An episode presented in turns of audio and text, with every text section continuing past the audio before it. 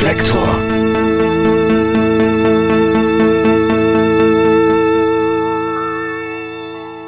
Herzlich willkommen bei Reflektor. Zunächst einmal hoffe ich, dass ihr weiterhin gesund seid. Als ich das Gespräch mit meinem heutigen Gast T.S. Uhlmann aufzeichnete, war die Corona-Krise bereits Thema, jedoch noch nicht zur Pandemie erklärt worden. Wir entschlossen uns, Corona nicht zum Thema des Interviews zu machen und ich hoffe, dass diese Entscheidung auch in eurem Sinne ist. Aber jetzt möchte ich noch ein paar Worte zu meinem heutigen Gast Thees Uhlmann voranschicken. Thees wurde 1974 in Hemmoor in Norddeutschland geboren und gründete dort bereits 1987 seine erste Band. Seit 1994 trug diese den Namen Tomte. Tomte veröffentlichten zwischen 1998 und 2008 fünf Alben. Seit 2011 ist Thees als Solokünstler aktiv. Sein drittes Album mit dem Titel Junkies und Scientologen erschien im September 2019. Außerdem hat Thees drei Bücher, darunter den Bestsellerroman Sophia, der Tod und ich, geschrieben. Außerdem ist er Mitbetreiber des Hamburger Indie-Labels Grand Hotel Van Cleef. Ich kenne Thees schon seit über 20 Jahren. In gemeinsamen Hamburger Tagen waren wir eine Zeit lang eng befreundet. Er war Ende der 90er Jahre Roadie und Fahrer meiner Band Tokotronic und davon handelt auch sein erstes Buch mit dem Titel Wir könnten Freunde werden. In den Nullerjahren verloren wir uns etwas aus den Augen. Tees zog nach Berlin, wo ich ihn in den letzten Jahren wieder häufiger begegne. Es war mir eine große Freude, mit ihm dieses umfassende Gespräch zu führen, welches ihr nun hören könnt. Lieber Tees, herzlich willkommen bei Reflektor. Ja, es ist ganz toll für mich hier zu sein und sowas. Ich war gerade auf Tour und äh, meine Ex-Freundin äh, Carla Schrewe aus Bielefeld, die habe ich nach dem Konzert noch getroffen mit Freundinnen von ihr und Freunden und sowas. Und dann hat sie gesagt, weißt du eigentlich, dass Jan Müller einen Podcast hat? Und ich so, ja, ich weiß das. Und dann äh, finde ich das schön, dass man wirklich inzwischen ähm, von Nord nach Süd fahren kann in Deutschland und alle reden über diesen Podcast, äh, den ich privat auch äh, wirklich toll finde und sowas. Und äh, Embedded Journalism mögen manche Leute jetzt sagen, aber ich meine, die Szene, die sich für sowas interessiert, ist so klein, da, da kann man das ruhig schon mal sagen, dass man sich freut, wenn Leute auf eine fixe Idee kommen und das dann durchziehen und äh, die Leute sich gegenseitig freuen. Danke, danke. Ja, an Carla kann ich mich ja auch noch erinnern und ähm, das ja vielleicht erstmal vorweg gesagt. Also ich freue mich auch sehr, dass du hier bei mir zu Gast bist, ähm, dass du meine Einladung ange genommen hast. Und ich möchte den Hörerinnen und Hörern aber erklären, wir kennen uns, wir kennen uns privat ja. und schon seit, ich hab, musste wirklich nachdenken, ich glaube seit 1998. Wir, wir lernten uns, glaube ich, auf der Popcom in Köln kennen. Ist das richtig? Das glaube ich auch. Ja, ja, genau. Das, das, das, da, wir haben da gespielt ähm, beim Festival zehn Jahre Lado, d'Or, unsere damalige Plattenfirma. Und du hast, glaube ich, damals in Köln gewohnt. Ähm, und später wurde. Da gab es dann Stress mit der Gagenverteilung. Richtig. das hast du mitbekommen. Ich habe schon immer alles mitbekommen. ich sehe nicht so aus, aber es ist so. Es gab auf jeden Fall Stress wegen der Gagenverteilung in der Live Music Hall zwischen, ähm, ich weiß nur, ähm, Ostzoo und Sumpfwürfel machen Krebs. Ja, Carsten Hellberg hat da polemisiert. Er sei an dieser Stelle gegrüßt, falls Auf jeden Fall. Das war ja. ganz toll, als die Platten damals rauskamen. Ich konnte das gar nicht glauben. Das ist die größte Bassdrum in der deutschen Rockgeschichte, muss man einfach so sagen. Bei der Keins, Keins Eier oder Kein Seier, wie man auch immer will, von Ostzoo und Suppenwürfel machen Krebs, meinst du gerade, bei der Scheibe, ne? Ja. Das war eine Doppel-LP bei mir im Dings. Doppel-LP. Wir geraten hier schon aus der Struktur. Ich, ich, will, ich versuche. Wird ähm, nein, hier wird nicht geschnitten. Doch, hier wird geschnitten, aber nur, nur die Haare. Ähm, fein. naja, auf jeden Fall wurdest du dann, nachdem wir uns kennenlernten und anfreundeten, unser, unser erster Roadie oder heute sagt man ja ähm, Backliner, so mhm. wie man auch nicht mehr Klofrau, sondern Facility Managerin sagt. Also ja. wurdest unser erster Backliner überhaupt und hast dann darüber sogar ein Buch geschrieben. Wir könnten Freunde werden, die Tokotronik Tour Tagebücher. Und ähm, wir wurden auch Freunde, gute Freunde. Und ähm, du wohntest damals dann in Hamburg und ich ja damals auch, Ende des Jahrtausends. Aber Anfang dieses Jahrtausends gingen unsere Wege aus irgendwelchen Gründen auseinander. Du zuckst auch irgendwann nach Berlin, ich blieb zunächst in Hamburg. Ja, jetzt sitzen wir beide hier und ähm, wie ich das immer so mache, setze ich mich ja ähm, vor meinen Interviews immer intensiv mit dem Werk meines Gastes auseinander und ähm, mir kamen natürlich jetzt auch sehr viele Erinnerungen an frühere Tage und irgendwie diese Fragen, die ich mir so vorher ausdenke, so das habe ich immer weiter nach hinten geschoben, aber jetzt ziehen wir es einfach durch. Ich Ja. habe da, glaube ich, noch einen ganz schönen ähm, Weg gefunden. Erstmal möchte ich dir wirklich gratulieren und zwar zu deinem neuen Album Junkies und Scientologen. Ich ähm, ich finde das echt super und ich habe auch das Gefühl, dass du in eine neue Schaffensperiode eingetreten bist. Aber dazu später mehr. Ähm, du warst jetzt gerade auf auf Tour, wie du gesagt hast, mit mit deiner Band und auch als Autor Richtig. und ähm, wie ist das eigentlich bei dir, wenn du aus diesem Tourleben zurückkommst? Bist du dann froh, das geschafft zu haben oder hast du eher Probleme, wieder in den Alltag zu kommen? Also bei der, bei der Rocktour, ähm, zur Platte Junkies und Scientologen und sowas, die wir vom irgendwie angefangen zu proben am, glaube ich, 30.11.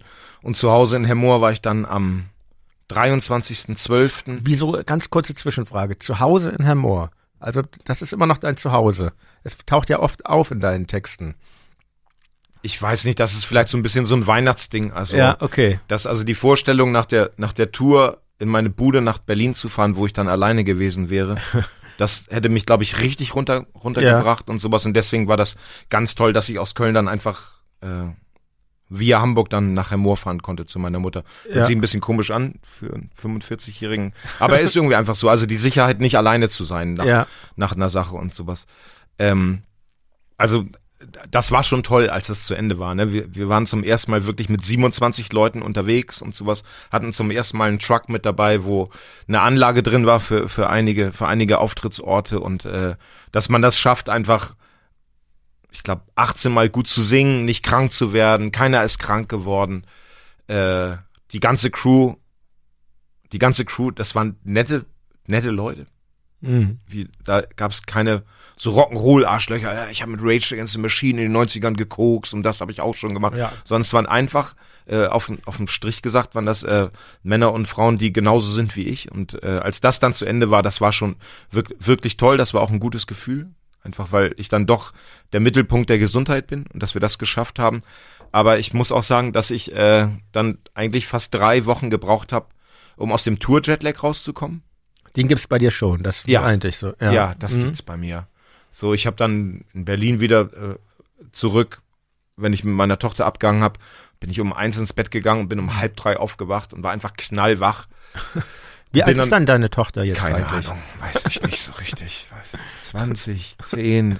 Nee, die wird jetzt 13 demnächst und sowas.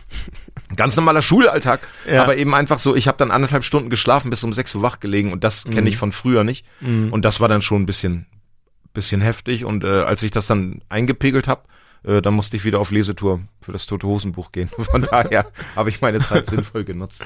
Und jetzt bist du aber wieder hier in Berlin. Jetzt bin ich wieder hier, ja, jetzt Ja. bin ich seit seit zwei Wochen wieder hier und aber das ist eben auch ein bisschen das Witzige gewesen, ne? eben einfach so auf der einen Seite die größte Tour, die wir jemals gespielt haben, ne? wirklich so mit mit einer Verantwortung, mit einer Verantwortung, die wir nicht kennen, mit Sachen, die wir nicht kennen. Da stehen plötzlich neben mir, während ich auf die Bühne gehe, stehen da Leute mit dem iPad, die die Anlage eingepegelt haben und die werden natürlich auch noch begrüßt, wenn ich auf oder ich Bei muss Tokotronic mache ich das ja mal selbst, ne? die Anlage einpegeln. klar. Nein, Quatsch, so. natürlich nicht. Ich hab's Ein sofort geglaubt. Ja. Gut. Und, äh, und dann halt, und danach dann eben das tote Hosen-Ding zu machen, wo ich einfach nur bei fünf Songs Akustik gespielt habe und sonst nur vorgelesen habe. Ne? Wir waren zu dritt unterwegs.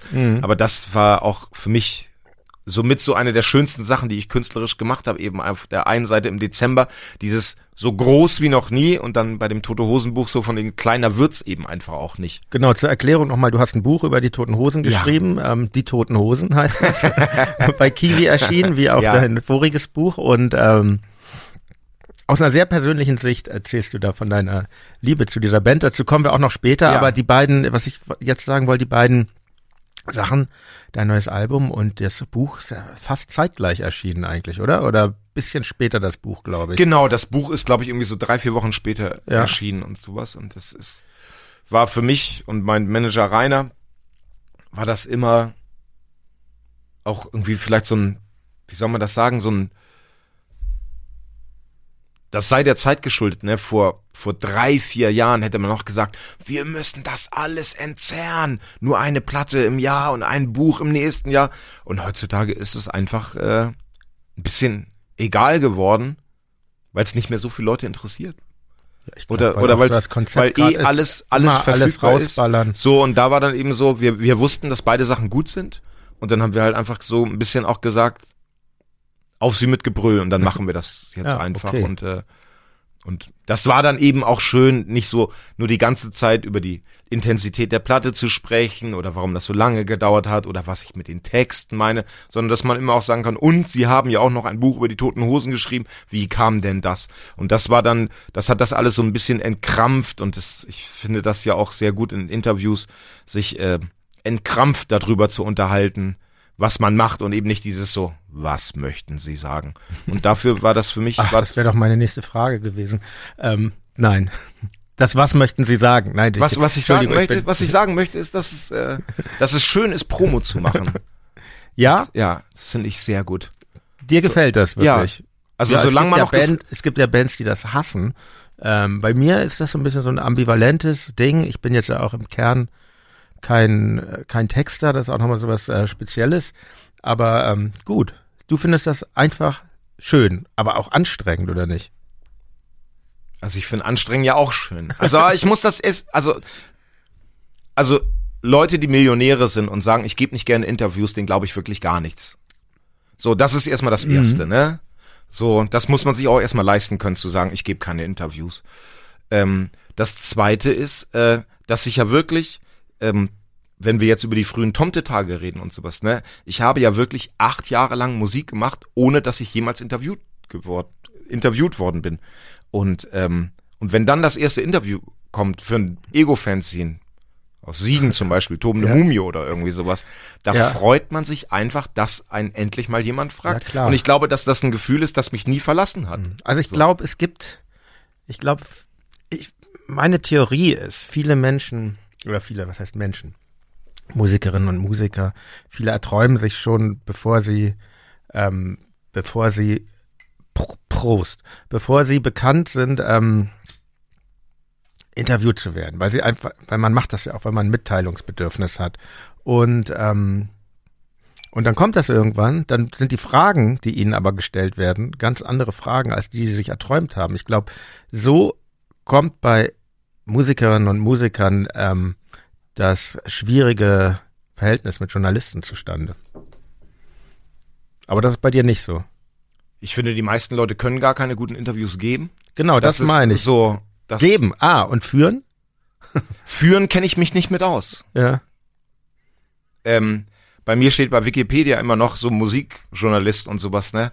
Also meine Interviews mit Richard Ashcroft, Liam Gallagher und Tomo Negro sind legendär, weil ich glaube ich wirklich einfach die meiste Zeit Ja oder Nein Fragen gestellt habe. Weil ich war so, hast du nicht Bock zu Richard Ashcroft nach Bristol zu fahren? Ich so, ja. Kriege ich da auch was zu essen, weil ich nicht viel Geld hatte damals und Ja. sowas. Und dann habe ich dem Ja-Nein-Fragen gestellt und sowas und äh, konnte aber darüber dann Gutes wieder Konzept. war ganz schrecklich.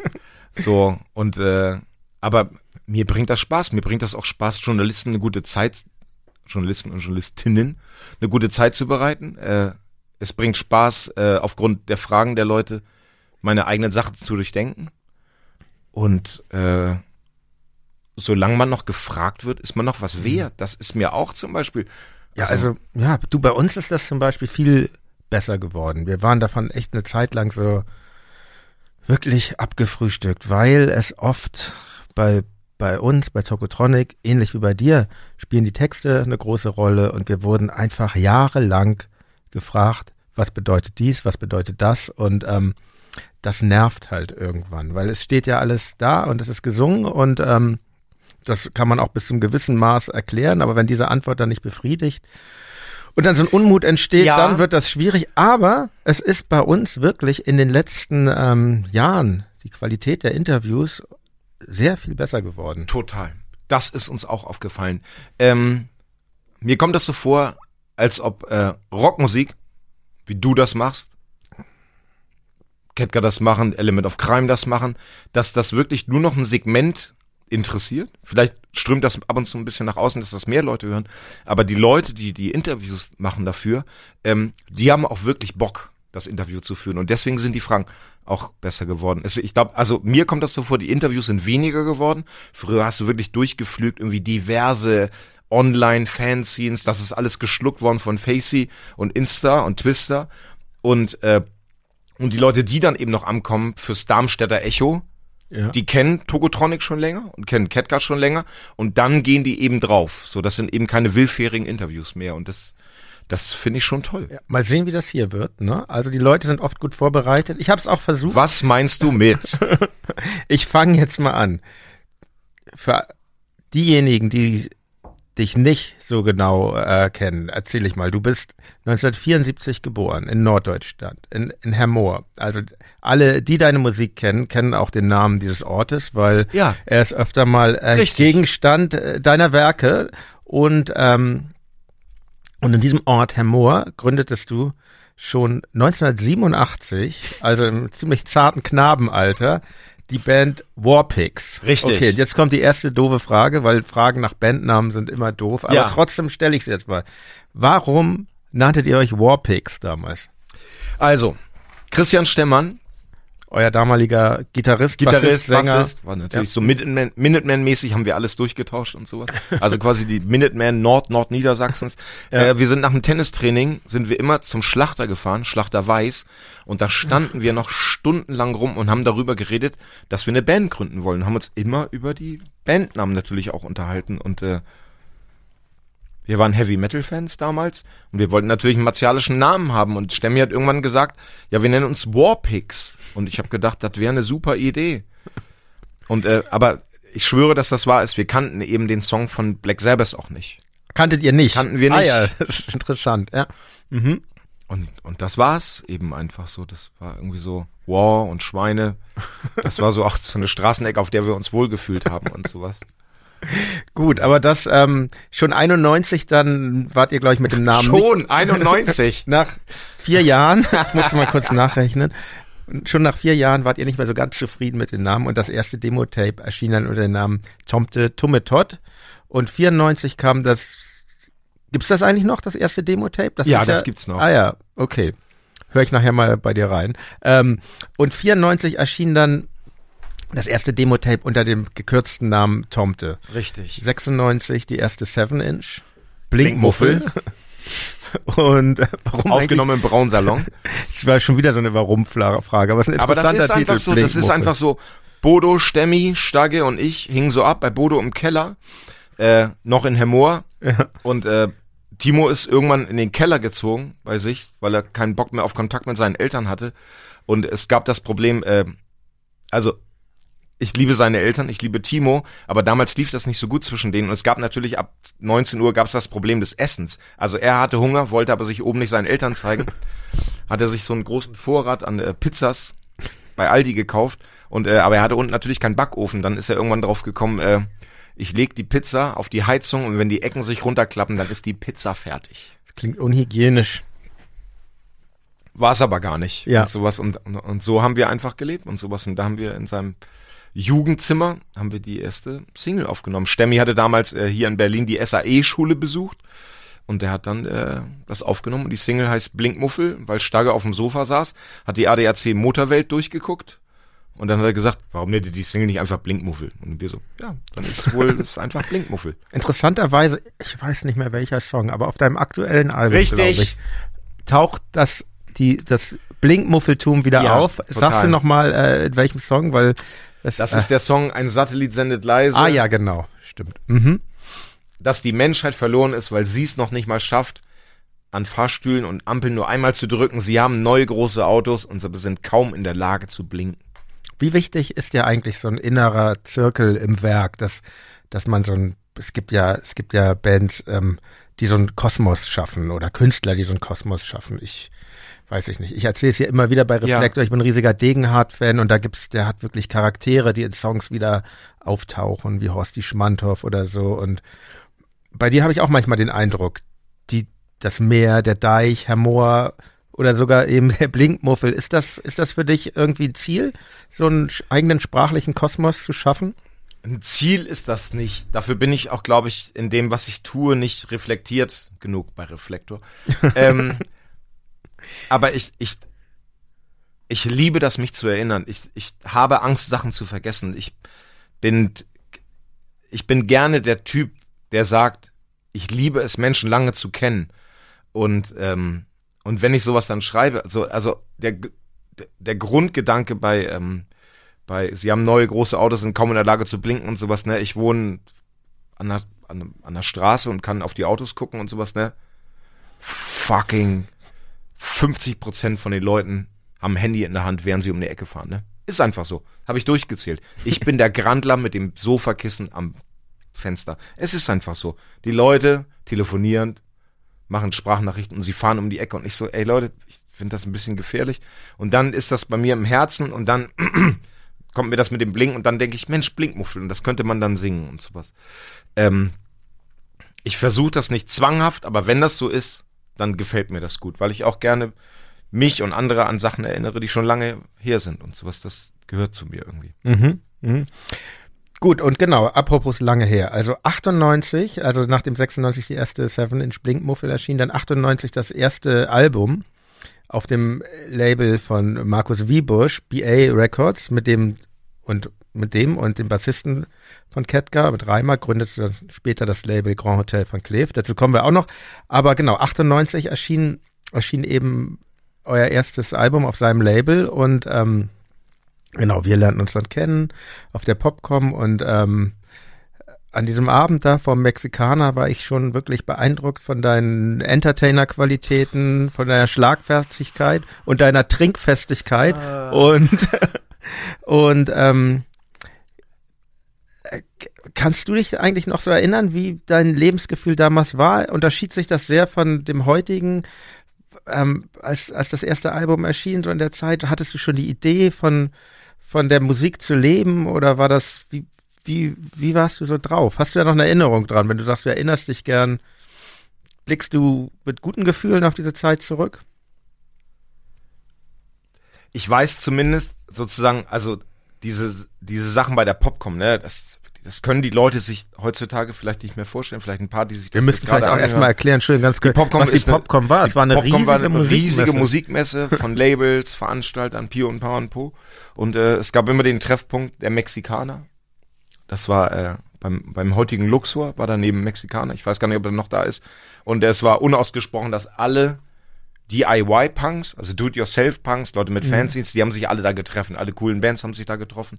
Und äh, ich muss sagen, dass äh, ich auf solche Momente immer mein ganzes Leben lang vielleicht auch aggressiv hingearbeitet habe.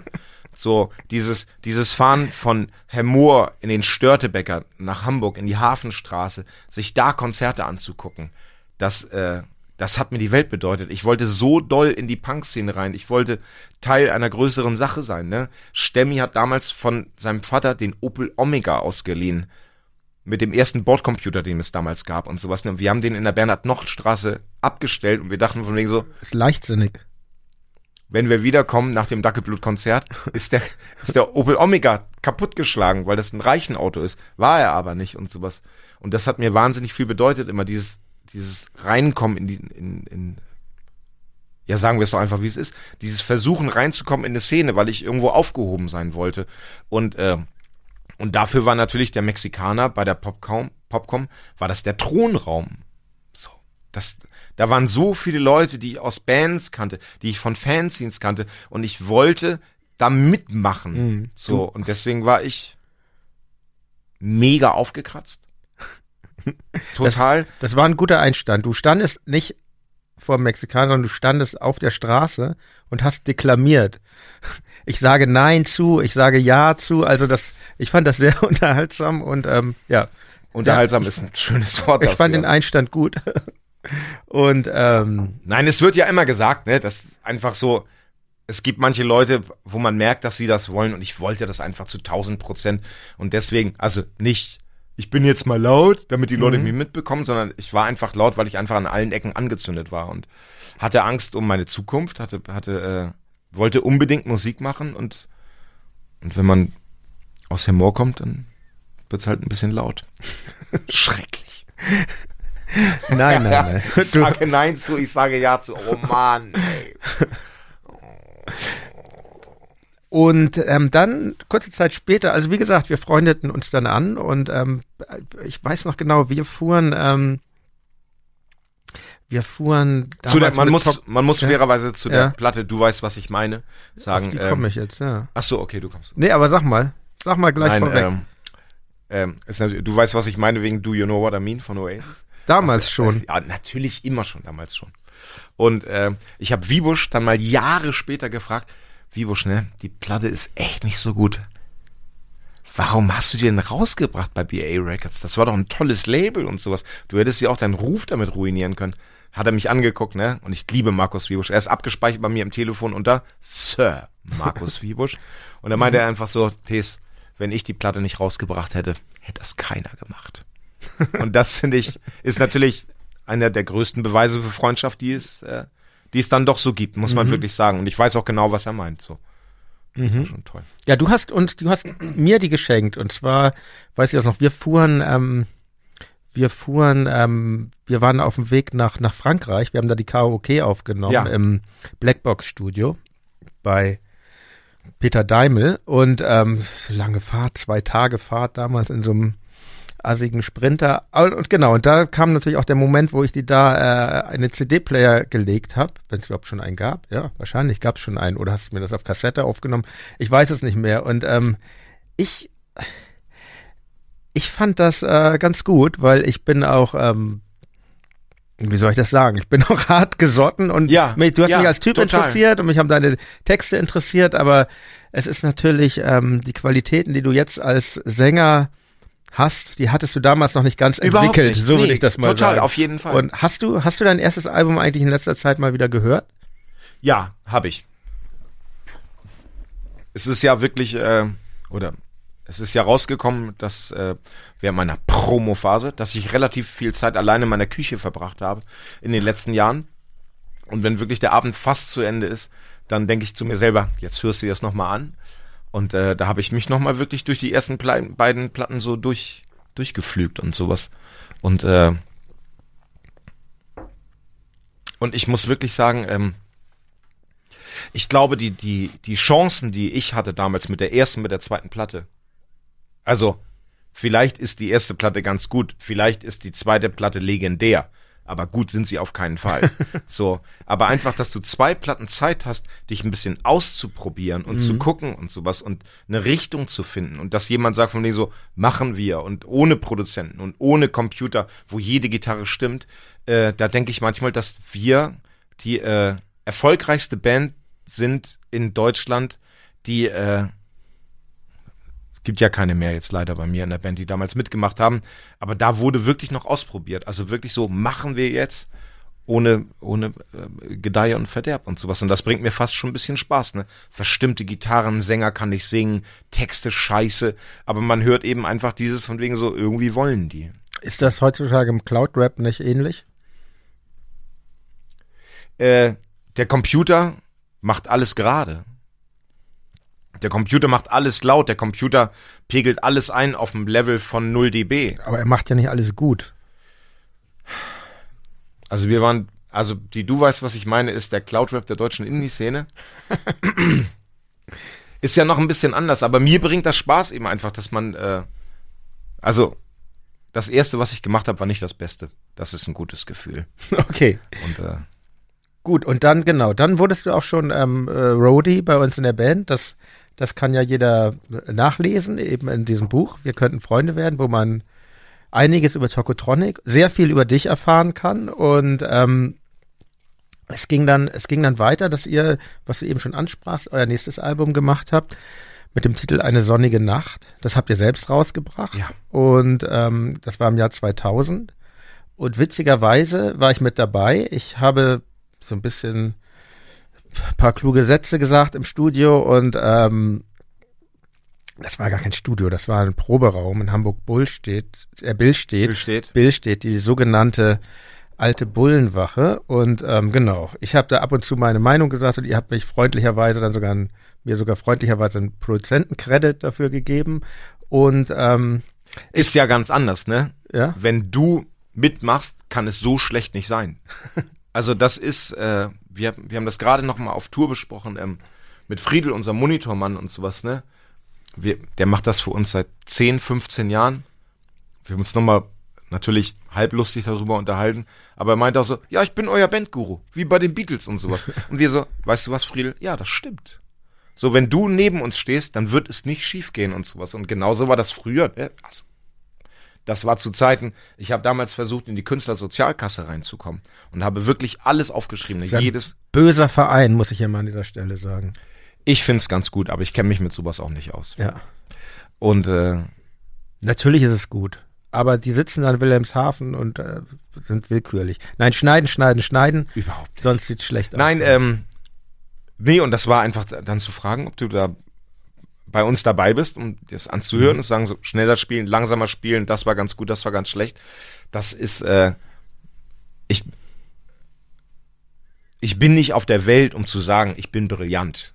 Alles, was ich mache, habe ich mir erarbeitet und äh, und bin mir in dem, was ich tue, immer noch unsicher und sowas. Und jetzt, ob das jetzt Simon und Rudi sind oder ob das damals du warst, der gesagt von wegen so, hey, es ist nicht perfekt, aber irgendwas ist dabei. So, das hat mir immer sehr viel bedeutet. Das hat mir sehr viel Sicherheit gegeben. Ja, so war das Gefühl auch. Also mein Gefühl war auch total, das ist noch in Entwicklung.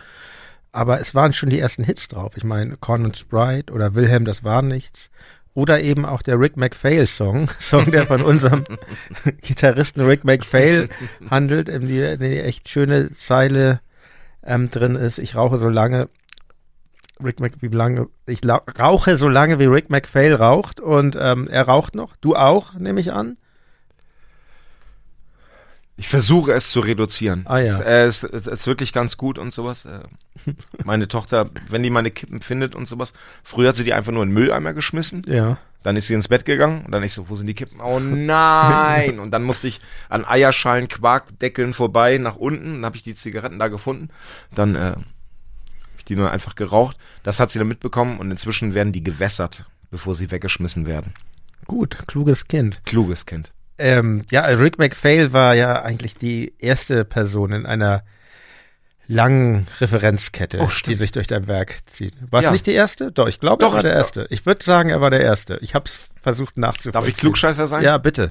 Äh, Yves, wie hältst du das aus? Yves Ach, Eigenrauch auf der ersten. Ist mir aber gerade auch zum ersten Mal eingefallen. Das ist auf der ersten. Ja, ja stimmt. Du hast recht. Ach, scheißegal. Ja. Aber das ist gar kein Musiker, oder? Was ist das eigentlich? Fußballspieler. Ach so, ja, dann kann ich das ja nicht wissen. Wer ist dieser Yves? Wer ist diese Yves? Ja, also ich habe mal ein bisschen recherchiert. Also Jay-Z, Springsteen, ACDC, 50 Cent, Falco, Nat King Cole, Oasis, Katy Perry, die Toten Hosen, SUNF, SNFU, Stefan Pelt, Avicii, Leonard Cohen, Nat King Cole. Hatte ich schon. Hattest Entschuldigung, Dopp, wie bei Dali Dali, so eine Doppelung. Ramones, U2, Elvis und dann jetzt aktuell auch nochmal Tokotronik, oder besser gesagt Dirk von Lotso. Ähm, was glaubst du, ist es, was dich antreibt, ähm, zu viel Musikerinnen und Musiker direkt in deinen Songs zu erwähnen? Muss man ja nicht machen. Ich, ich weiß nicht, das ist, ich glaube, das ist so eine, ich, also ich glaube erstmal, das ist das Teilen von Begeisterung. So, dass man so begeistert ist von Sachen. So, als ich Rick zum Beispiel kennengelernt habe und sowas, ne, ich konnte das gar nicht glauben, dass es so jemanden gibt. So, der kam aus Maine, wir waren in Linz im alten Postbahnhof und Rick hatte damals Tätowierungen Original, die sich Leute in Berlin 30 Jahre später postmodern machen. Der hatte einfach die Schlange auf dem Arm. Stimmt, das war damals ja noch nicht so Usus wie heute mit der Genau. Tätowierung. So einfach so. Und dann redet er so rum mit diesem, also mit diesem perfekten Deutsch, aber mit diesem unfassbaren Ami-Akzent. Und man kann einfach nicht glauben, dass es solche Menschen gibt, ne? Fragt mich, wie es mir geht, Musik, so, und hat dieses große amerikanische Herz. Und äh, ich, ich hoffe, ich hoffe, dass ich das sagen darf. Und äh, der saß so vor mir in Linz im Postbahnhof und, und wir saßen auch alle zusammen und hat gesagt, ja, ich glaube, die Menschheit muss ausgerottet werden. Äh, die Menschheit hat ihre Chance vertan und all, diese nihilistische we all have to die. Wer war der Erste, der ein Kind bekommt? Rick McPhail. Ja, Ganz gewisser, süß eben gewisser einfach. Widerspruch, ja. So ein gewisser Widerspruch, aber natürlich in seiner Auflösung natürlich mega süß. Mhm. So. Und äh, Und ich, ich nehme das dann so wahr und das verlässt mein Herz nicht. Wenn eine Sache mein Herz nicht verlässt, dann kommt da früher oder später ein Song bei raus. Und ob das jetzt äh, Avicii ist oder Rick McPhail oder gerade auf der neuen Platte, ob das sozusagen wirklich enge Freunde sind, wo ich einfach möchte, dass die das Gefühl haben, ihr seid mir so nah, dass ich über euch singen möchte, das spielt einfach fast keine Rolle. Und äh, es ist mir immer uninteressanter, über mich selber zu singen. Also bei Tomte mit 27 war das essentiell, über mich zu singen. Aber jetzt mit 45 interessiert mich das nicht mehr groß. Und, äh, und deswegen benutze ich gerne oder habe gerne äh, Namen, an denen ich äh, meine Sicht auf die Dinge abarbeiten kann. Mhm. Und ich glaube, so kommt das rein. Und eben einfach diese Begeisterung.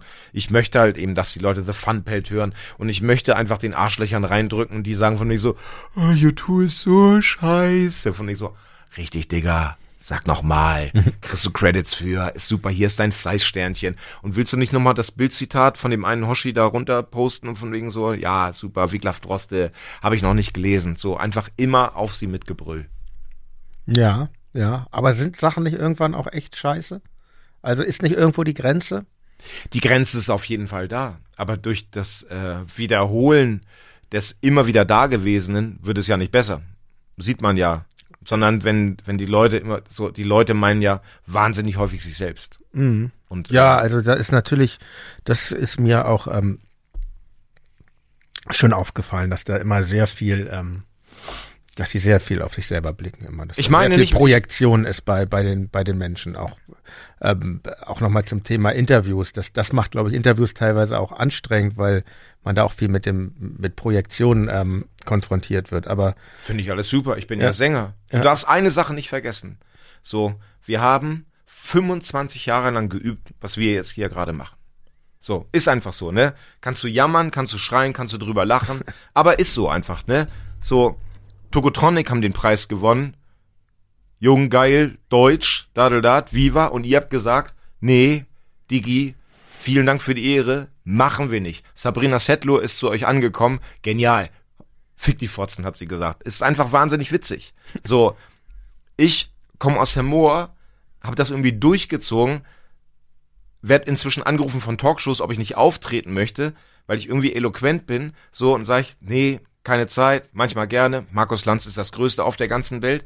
So. Und das hat eine gewisse Berechtigung, finde ich. Wir haben geübt.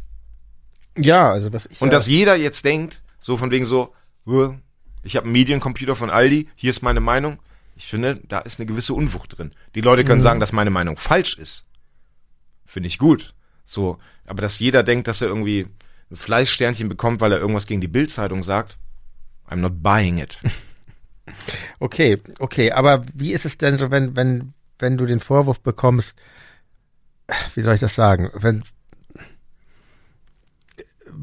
in Hamburg, ne? Das hat dann ja auch, also das hat ja auch irgendwann recht schnell äh, polarisiert. Es gab Hamburg ist ja Was? Eh so, deine Kunst. Hamburg ist ja, Hamburg ist ja eine ich Stadt. Ich bin schon froh, dass es Kunst genannt wird. Natürlich. Hamburg ist ja eine Stadt, wo die Menschen sich sehr beäugen. Ich finde, ja. strenge Stadt irgendwie. Ich bin auch, ich liebe auch Hamburg immer noch, aber ich fühle mich sehr wohl Wir hier in Berlin. zurück zusammen. Nee, ich Ich habe schon, ich habe schon eine 1000 Quadratmeter Wohnung für Was? uns. Eine 1000 Quadratmeter Wohnung mit Elbblick auf der Schanze.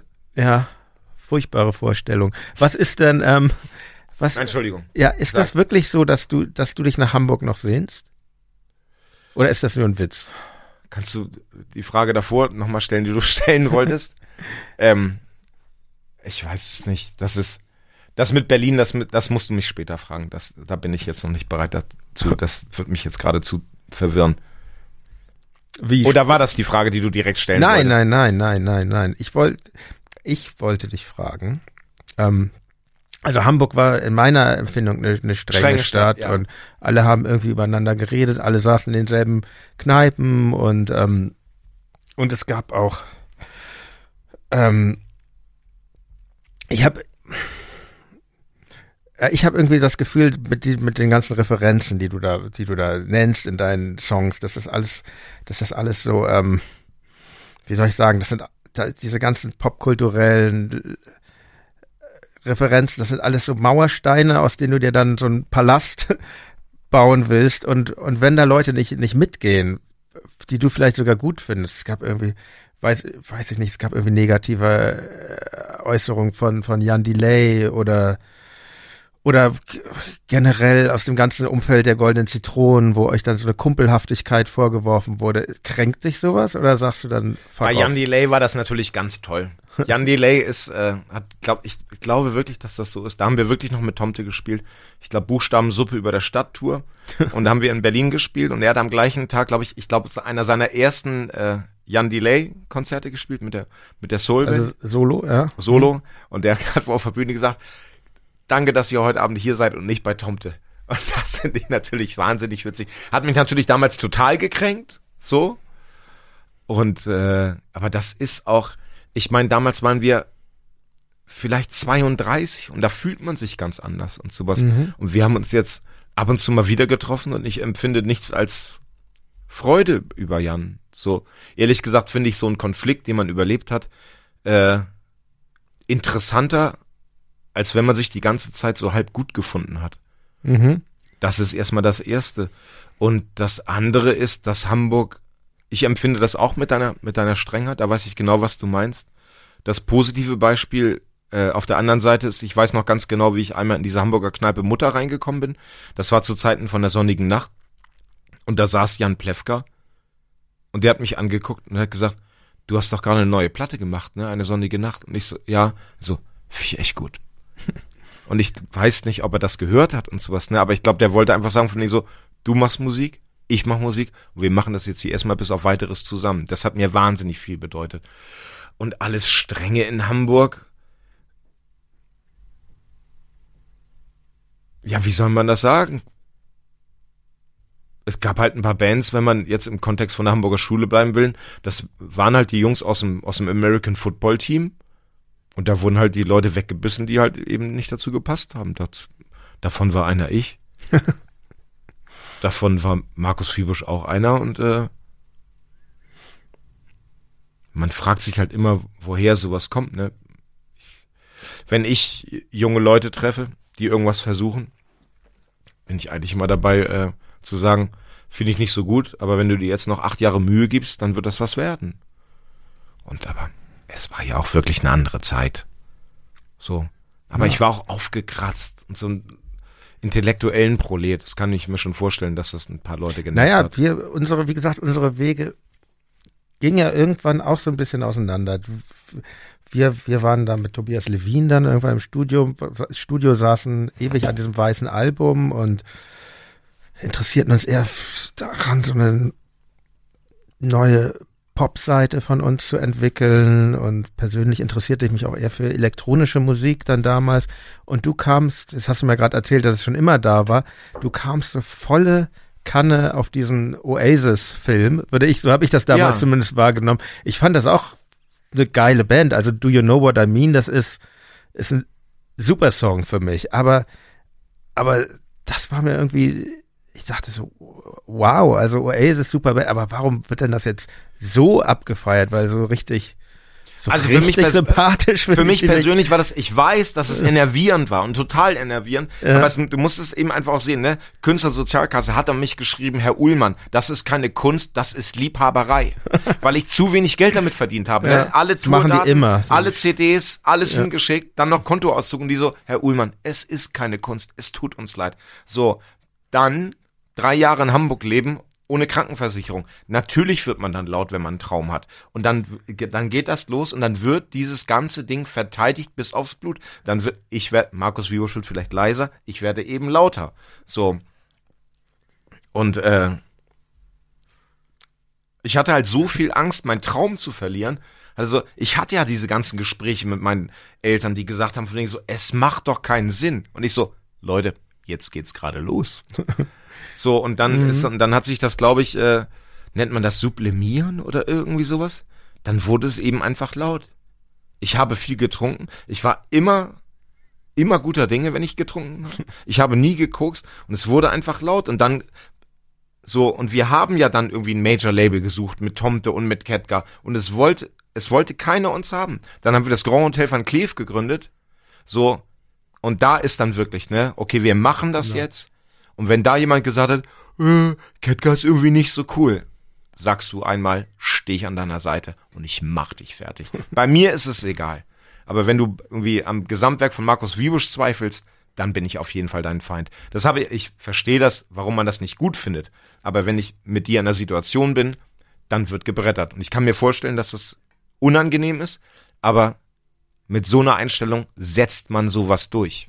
Okay, aber wir kommen noch mal, es wir gibt bleiben, genau, mehr. bevor wir zu Grand Hotel, ja, ja, Ja, bevor wir zu Grand Hotel gehen, jetzt musst du mal kurz die ähm, Kopfhörer aufsetzen, weil ich habe mir was vorbereitet.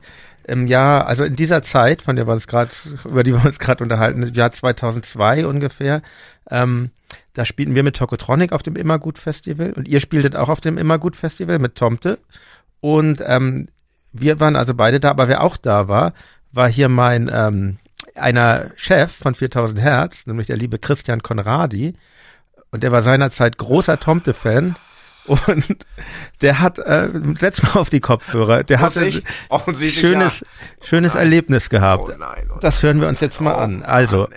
Mats ab. Ja, lieber Christian, Christian Konradi von äh, 4000 Hertz. Das ist das erste Mal, dass ich jetzt hier bei einem Reflektor-Interview mit einem Einspieler arbeite. Und ich tue das deshalb, weil du mit meinem heutigen Gast, T.S. Uhlmann, eine gewisses Erlebnis äh, verbindest. Erzähl doch mal, ähm, was dein Erlebnis mit T.S. war und wann. Also es muss Ende der 90er Jahre gewesen sein bei einem Festival, und zwar dem Immergut, Immergut Rocken Festival bei Neustrelitz. Mhm. Da bin ich mit Freunden hingefahren und damals waren Tomte bei uns in der Region sehr beliebt aufgrund des Songs Corn und Sprite. Corn und Sprite gibt's, ja. Ich bin bereit, gib mir Korn und Sprite, war, äh, glaube ich, der Refrain. Und das haben wir sehr gerne gehört, weil wir auch tatsächlich gerne Korn getrunken haben. Und wir waren auf dem Festival und die haben im Zelt gespielt, relativ klein. Und äh, nach dem Konzert gab es ein Meet and Greet. das war schon damals absurd.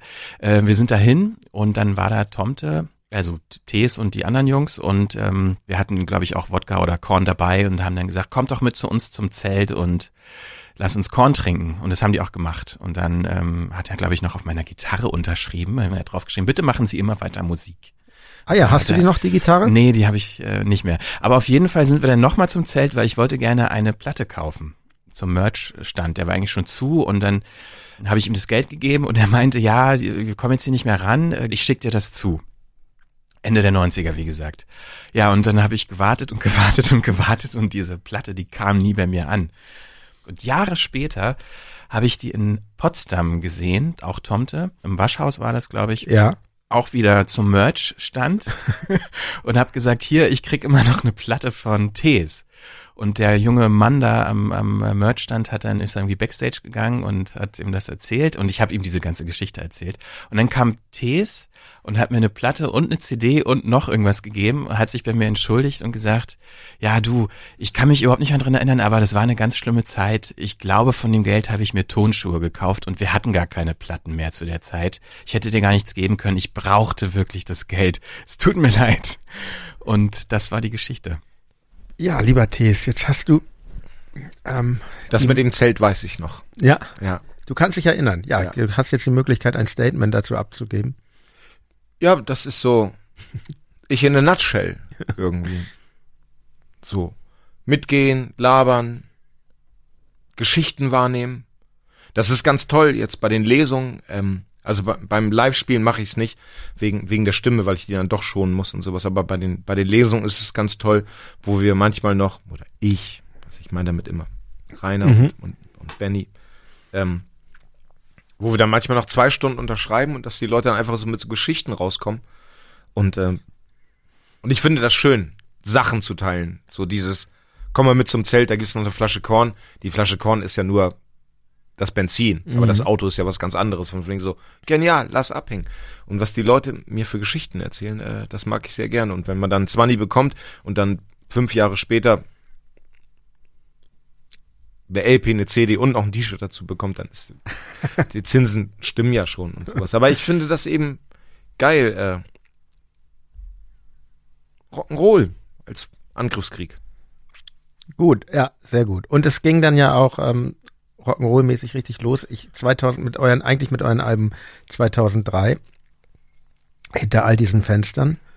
Das war eigentlich so das Album, was dann wirklich einer breiteren Öffentlichkeit Ja. auch bekannt wurde. Und ihr habt, wie du eben schon erzählt hast, ihr habt 2002 die Plattenfirma Grand Hotel von Kleef gegründet, zusammen mit, mit deinen Freunden von Ketka, mit Reimer und Markus. Und, ähm, und ich muss wirklich sagen, die erste Single, Schreit den Namen meiner Mutter, die finde ich vor allen Dingen jetzt im Rückblick echt super. Also erstmal diese wirklich fette Oasis-Geste, die dieser Song hat und, ähm, und aber auch der wirklich originelle Titel. Und wie findet eigentlich deine Mutter, dass sie so häufig Thema deiner Kunst ist? Findet ihr das gut oder wundert die das? Also erstmal muss man sagen, dass sie es akzeptiert hat, sozusagen. Ich glaube, also ähm, jetzt, wenn ich sage, dass sie 80 ist, das, dann meine ich das nicht so, äh, die ist so alt, die schnallt das nicht mehr, aber sie hat keinen richtigen Zugriff mehr darauf. Mhm. So, ähm, warum werde ich denn immer, warum werde ich denn immer thematisiert? Ich so, weil das, jeder Mensch hat eine Mutter und das ist eine gute Sache, die man so bespielen kann. Und ähm, sie findet das gut, dass ich in der Krankenversicherung bin. Und sie findet das gut, dass ich fröhlich bin. Also ich habe keinen Hippie-Eltern auch sonst sowas. Ähm, so, das ist nicht so, oh, ist das toll, dass du Musik machst. Und äh, oh, sondern die hat mal gesagt, Mensch, ist das toll, äh, dass du das machst, was du möchtest. So und da, so, das ist das Maximum, was es an Emotionalität in unserer Familie gibt. Und ich mag das sehr gerne so. Und äh, wir, wir haben uns so akzeptiert. Einfach. Und gerade dieses äh, äh, womit ich ja immer konfrontiert werde von diesem, du öffnest dich so in deiner Kunst willst du authentisch sein? Dann sagen die nächsten, das ist pseudo-authentisch und sowas. Das interessiert mich alles wirklich überhaupt nicht, sondern singe den ganzen Kosmos, den ich habe, aus der Sicht, die ich habe und äh, und dazu gehört meine Mutter, weil ich eine für meine Verhältnisse relativ heftige Familiengeschichte hinter mir habe und ich empfinde das eben einfach auch als äh, Was meinst du mit relativ heftiger Familiengeschichte? naja, jeder Mensch kommt ja aus sich selber. So. Mhm. Mein Vater war lange Zeit sehr schwer krank, ist dann endlich irgendwann gestorben. Meine Eltern haben sich häufig gestritten. Ich komme aus Nord Nordniedersachsen. Für mich war das eben relativ heftig. Mhm. Oder ich habe relativ viel nachgedacht im Alter zwischen vier und 14 und deswegen bin ich das, was ich bin. Und, äh, und dann ist es für mich eben, wäre es für mich als Künstler feige zu sagen, ich singe nicht über das, was ich bin, sondern singe über irgendwas anderes. Architektur. Sondern ich habe Rock'n'Roll immer so begriffen, von so, schaut mich an, hier ist mein Angebot, könnt ihr mitmachen, braucht ihr aber nicht. Man muss ja mal sagen, das ist halt total witzig, einen Titel zu machen, Schreit den Namen meiner Mutter. Das fand ich damals Ja. und das finde ich auch heute noch. Und ähm, das ist schon eine gute Idee. Und genau, das Ganze kam eben auch bei eurer Plattenfirma raus und das war ja wirklich so der Indie-Traum. Zwei Bands, die überall abgelehnt wurden, machen ihre eigene Firma und dann wird das total erfolgreich. Du bist ja, glaube ich, auch nie der Versuchung erlegen, irgendwo anders was zu veröffentlichen. Und also Musik, meine ich jetzt. Ja. Und ähm, ja, war eine gute Idee, oder? War zu Ich, anstrengend? anstrengend ist es natürlich immer, ne? Ja. Also es bleiben ja schon Kanäle verwehrt, wenn man, wenn man nicht beim Major ist und sowas. Ne? Aber auf der anderen Seite sind wir jetzt natürlich die absoluten Kriegsgewinnler, ne? So, uns gehören alle Rechte. Niemand kann zu uns Nein sagen, wenn wir sagen, hier ist unsere neue Platte. Das ist ja auch ein schönes Gefühl. Geht noch mal ins Studio. Aber wie ist denn das so? Das ist ja auch, was ich mir problematisch dabei vorstelle. Ich meine, wir haben das, wir haben das nie, wir haben das nie gemacht. Wir haben als Band ein bisschen ein anderes Konzept. Weil erstmal gut, wir hatten eine Plattenfirma glücklicherweise schon recht früh und ähm, und wir wollten uns nicht diesen Druck aussetzen, Ja, erfolgreich sein zu, also also von Verkaufszahlen her ähm, Ja. verkaufen zu müssen. Erfolgreich, wir wollen erfolgreich würde ich ja eher sagen, ist man, wenn man was macht, wenn man zufrieden ist. Ne? Aber wir wollten, wir wollten, wir wollten diesen. Nein, erfolgreich ist, wenn das Stadion voll ist. Nein, war nur ein Witz. Warte, nee, ist kein Witz. das meinst du so, ne? Ja. Ach, weiß ich nicht. Ja. Nee, das ist, das, das, Ich, ich finde das auch nicht. wichtig, mit unseren Sachen wahrgenommen zu werden. Aber, aber erstmal, erstmal will ich eigentlich damit zufrieden sein, mit dem, was ich mache. Das Ja. finde ich. Und du ja bestimmt auch. Und für uns hat sich das, ich habe mir so gedacht, das muss doch auch so ein, so ein komischer Druck sein, weil plötzlich ist man Geschäftsmann und, und was macht eigentlich der aus der anderen Band, wenn er die Platte des anderen nicht gut findet und das, das, also das, das klingt für mich auch irgendwie, also man muss sich schon sehr, sehr vertrauen, wahrscheinlich, ne, aber gut, es hat ja funktioniert bisher und wird, scheint es, ist Es funktioniert ganz toll. Ja. Ne? Also, man Ja, muss das- das, man muss das wirklich einfach sagen, ne, man, also, also reden über Grand Hotel Van Cleef. So, also für uns ist es ganz, ganz toll, dass wir das eben einfach haben, ne? So 15 Jahre Grand Hotel Van Cleef. Wie viele Leute waren da? 12.000 im Nieselregen auf dem Großneumarkt. Nee, nicht Großneumarkt, da neben der Fischhalle, da, keine Ahnung. Scheißegal. So, und das ist Fischhalle? natürlich- Welche Fischhalle? Nein, da wo man so Skateboard fahren Großmarkt. kann. Die Großmarkthalle, genau. Ja. Ähm, das ist natürlich tierisch und sowas, Mhm. ne? Aber natürlich ist da einfach, ist da eben dieser Reimer Busdorf von Ketka. Ich weiß noch, als wir die erste Platte aus Amerika lizenziert haben, da ist ihm ein Zolldokument entgegengefallen, was wirklich von, und er ist 1,96 Meter groß, das Zolldokument ist runtergefallen bis auf den Boden und Reimer hat gesagt, so, dann fülle ich das mal aus. ich würde sagen, dann zünden wir jetzt mal den Start an. Also So. diese bürokratischen Geschichten liegen dir persönlich nicht so, oder? Reimer liebt es. Ja. So, einfach, und da, da muss ich dann eben, dann ist eben auch wieder Jan Delay. Und ich zitiere das immer falsch, aber der hat gesagt, als ähm, Eimsbusch Tapes, eben als sich die aufgelöst haben, äh, jemand hätte sich vielleicht mal um Funky Steuererklärung kümmern sollen. Und das finde ich halt einfach wahnsinnig süß. Und bei uns hat sich immer Reimer um Steuererklärung gekümmert. Und, äh, und der Rest ist halt einfach Platten veröffentlichen und hoffen, dass es nicht untergeht. Dass es an Ketka und uns liegt, dass das Label weiter existiert, ist eh klar, aber es gibt halt eben immer noch die Faszination, vielleicht in zwei oder drei Jahren eine spektakuläre Band zu entdecken und die dann zu veröffentlichen. Es ist ja auch nicht nur eine Plattenfirma, es ist ja auch eine Booking-Agentur, es ist eine ähm, Merchandising-Firma. Also ihr habt das ja schon ähm, klug aufgebaut und ihr, das hat euch wohl auch zusammengeschweißt, aber neben dieser, neben diesem zusammengeschweißten ähm, Grand Hotel Van Cleef gab es schon ersten Auflösungserscheinungen in deiner Band Tomte. Ähm, Stemmi verließ Tomte ja, Ja. und ähm, dafür kam dann Olli Koch an den Bass in die Band und ähm, und das war eigentlich erst der Anfang einer über die Jahre lang große Fluktuation von Leuten, mit denen du Musik gemacht hast. Ja. Wie ist das eigentlich für dich, wenn diese Leute wechseln? Weil ich habe das Gefühl, Freundschaft ist schon, das Thema Freundschaft ist schon ein sehr zentrales Thema in, in deinem Werk und ähm, und schon auf dem ersten Album, du weißt, was ich meine, ist eine Zeichnung von zwei Freunden Ja, genau. abgebildet und ähm, und sind in dem Moment, wo das gemeinsame Musizieren endet, dann ist dann auch die Freundschaft beendet oder spielt das keine Rolle? Wie, ja, also, wie war also das? bei Stemmi war das schon krass und sowas. Wir hatten gerade die sonnige Nacht fertig Mhm. gemacht, also wirklich der letzte Tag des Aufnehmens oder Mischens, weiß ich gar nicht. Hans-Albers-Platz vor der Pizzeria, also nicht die Kater-Pizzeria, sondern die gute Pizzeria gegenüber. Gut, ja, ja. Gut, ja, ja. Und er meinte so, ey Thes, ich wollte dir mal sagen, ne, ich steig aus der Band aus. Ich so, Stemmi, es geht doch jetzt los. Und er meinte, Thes, du willst das so doll und ich möchte das nicht so doll und deswegen steige ich jetzt aus der Band aus. Da haben wir beide zusammen geweint. Ich wusste sofort, was er meinte. Mhm. Und, äh, und es war für uns auf jeden Fall genau der richtige Schritt, dass er ausgestiegen ist. Und äh, für mich weiterzumachen. Und äh, aber natürlich, das war der erste, der ausgestiegen ist. Und äh, und dann geht das eben einfach weiter. Ne? Es gibt immer die besten Gründe auf der ganzen Welt. Ich bin bei, bei, bei Tomte bin ich keinem böse, warum der ausgestiegen ist. Ne?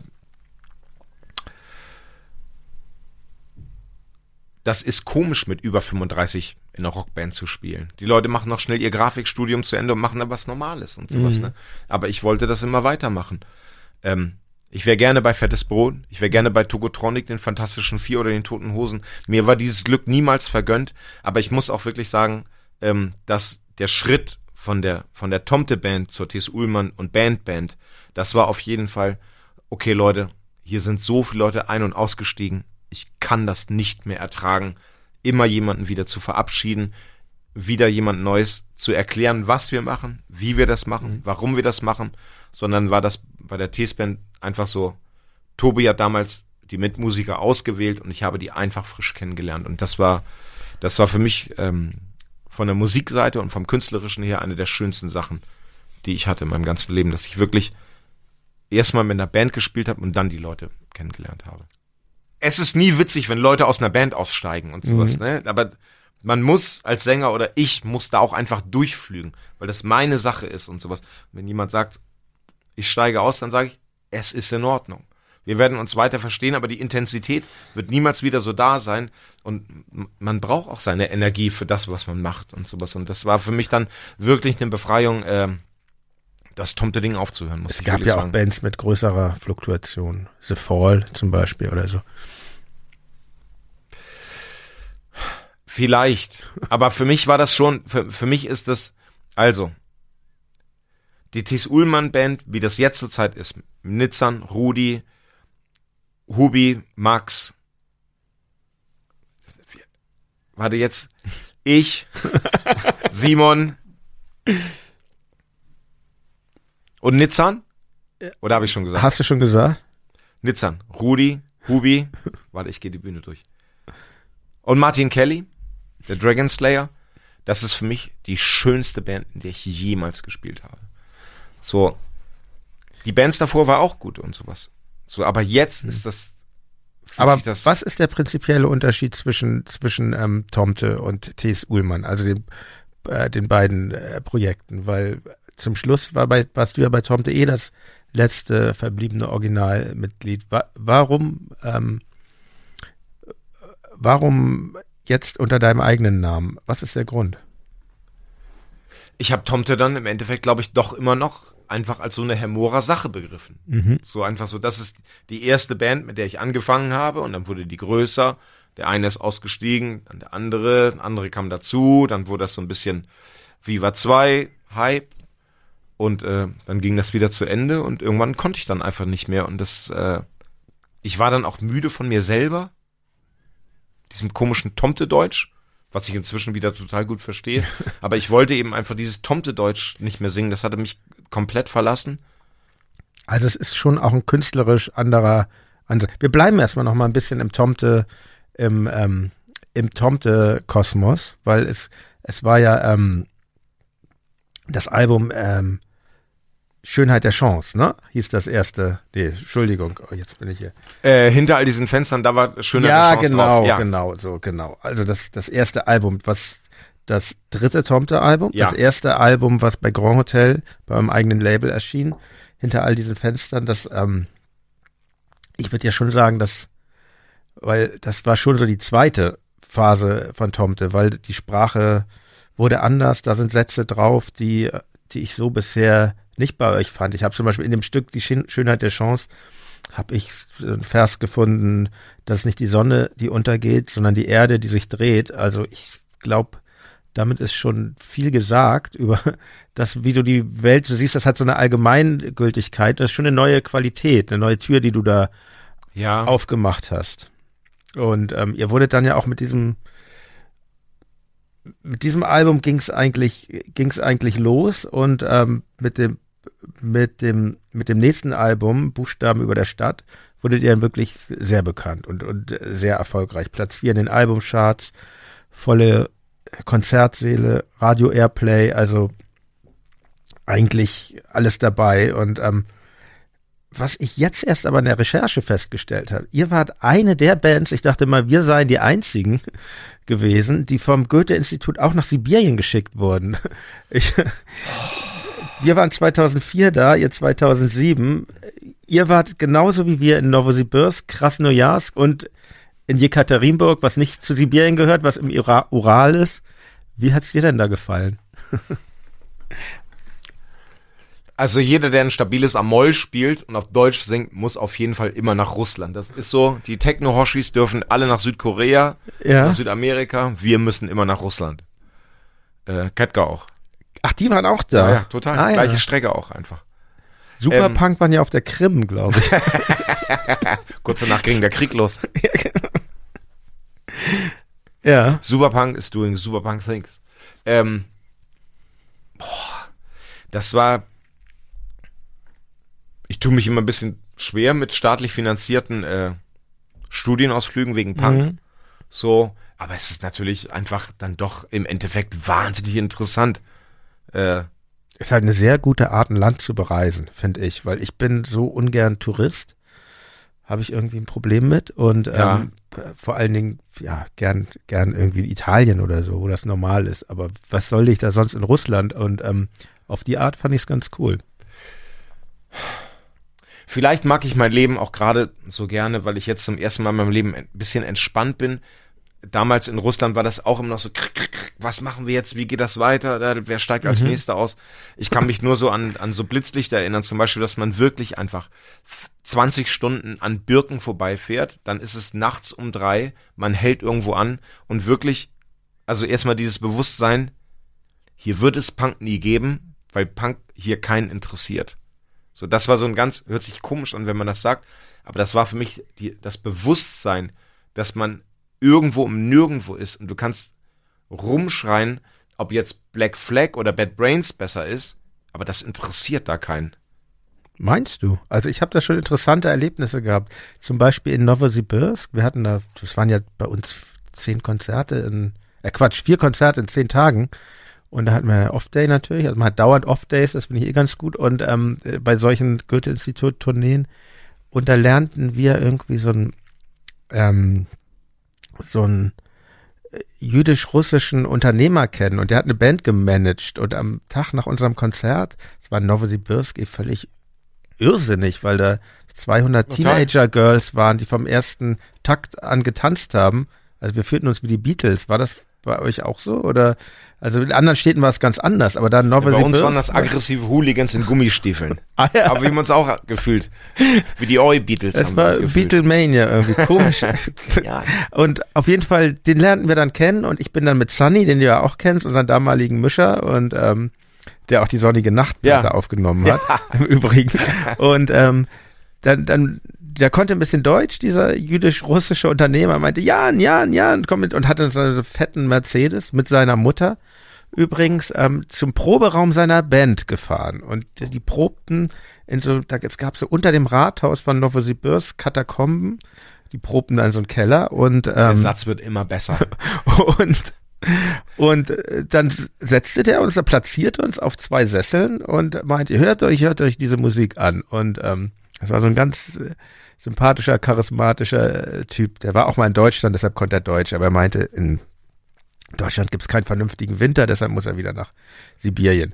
Und ähm, naja, auf jeden Fall war ja knalle heiß da, als wir da waren, das nur noch mal so nebenbei, 40 Grad. Und keiner hat das geglaubt, alle hatten Jeder trotzdem Winter. Sommer. Trotzdem hatten wir die Winterjacken eingepackt. Naja, auf jeden Fall saß ich dann da mit Sunny in diesen Sesseln, diese Band spielte, die machten so einen Muse-mäßigen Sound und ähm, die waren auch total nervös. Und als die dann fertig waren mit ihren Song, meinte der dann zu uns, so, was meint ihr, wenn ich investiere eine Million US-Dollar, kann dann diese Band Erfolg haben im Westeuropa? Und da haben wir erstmal so versucht zu sagen, na ja, aber es wäre vielleicht ganz gut erstmal in Russland anschauen. Hat ihn überhaupt nicht interessiert. Er wollte einfach wissen, ob er mit, mit einer Million US-Dollar ähm, diese Band irgendwie ich hätte die natürlich zu euch bringen können, fällt mir jetzt gerade ein, aber ich glaube, ich hätte natürlich eine Band interessanter gefunden, die nicht nach Muse klingen, sondern die so ein bisschen äh, originär russischer klingen. Aber solche Erlebnisse, die hat man sonst selten, also habe ich hier nicht jeden Tag in Berlin und deshalb finde ich solche Tourneen so wertvoll. Aber häufig seid ihr auch nicht gefahren mit dem Goethe-Institut, ne? Nee, zweimal nee. nur. Ja. Ja, wir haben da genau die gleichen Vorbehalte. Ich, ich finde das ja das Tolle an Popmusik, dass man irgendwie also ich kann mir das noch erlauben zu sagen, dass man von sowas wie Kulturförderung relativ unabhängig ist und dass man, dass die Leute die Tickets kaufen, die früher die Platten kaufen und dass man, dass man quasi dadurch äh, durch die Leute sich finanziert und nicht durch irgendeine Autorität, die entscheidet, das ist jetzt förderungswürdig oder nicht. Also es gibt Bereiche wie jetzt in der E-Musik, hat ja auch hier Gast wie äh, Sarah Maria San, die da würde ich sagen, das muss natürlich gefördert werden, ja. aber vielleicht ist es in der Popmusik auch so weit, dass teilweise Sachen gefördert werden müssen. Aber eigentlich finde ich geil, Pop, populär, dass sich das von selber trägt. Und deshalb. Ja, aber TV, Oper, Theater wird ja auch eher alles durch, durchfinanziert. Und ich finde es auch richtig, ne? Also, ich habe den Hashtag erfunden bei Twitter, wo ich nicht mehr Twitter, äh, GEZ verdoppeln. Ja, ja, da habe ich auch. So, weil ich das, äh, weil ich diesen Twist so nervig finde, so, nee, Staatsfunk und sowas so. Und, äh, Ja, dann, guck, schrecklich. dann guck mal, guck mal zwei Stunden Arte. So. Das ist einfach schön, sowas Ja. zu sehen. Kann man ruhig, also die, die sich das leisten können, können ruhig das Doppelte bezahlen. Also ich wäre der Erste. Ähm, nee, ja.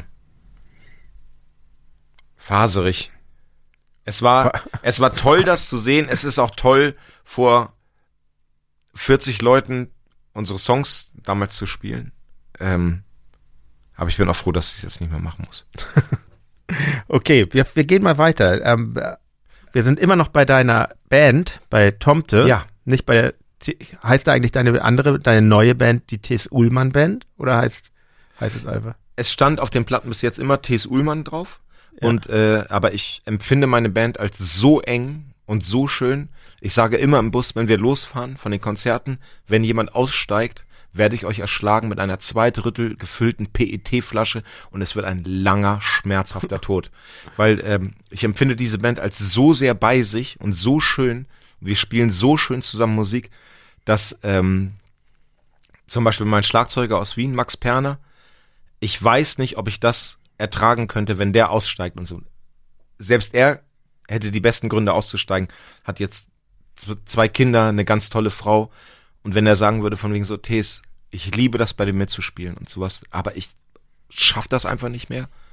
Und ich weiß nicht, ob ich das nochmal über den Hügel schaffen würde, einen neuen Schlagzeuger anzulernen. So, weil das wirklich, ich bin Max so nah und schön, dass ich manchmal gucke ich dem bei Konzerten an. Also ich kann mit zwei Händen ungefähr das gleiche. A-Moll, F-Dur, C-Dur. Bezahlt mir meine Rechnung. Ich liebe das für immer. Aber Max Perner macht mit vier verschiedenen Extremitäten vier verschiedene Sachen und singt dabei noch. Und ich gucke mir das manchmal auf der Bühne an, während ich nicht singen muss. Und das ist für mich die absolute Perfektion der Ästhetik. Das ist so schön, dem dabei zuzugucken, während er Kunst macht. Und ich weiß nicht, ob ich das nochmal schaffen würde, jemand Neues in meine Band zu holen, der Schlagzeug spielt.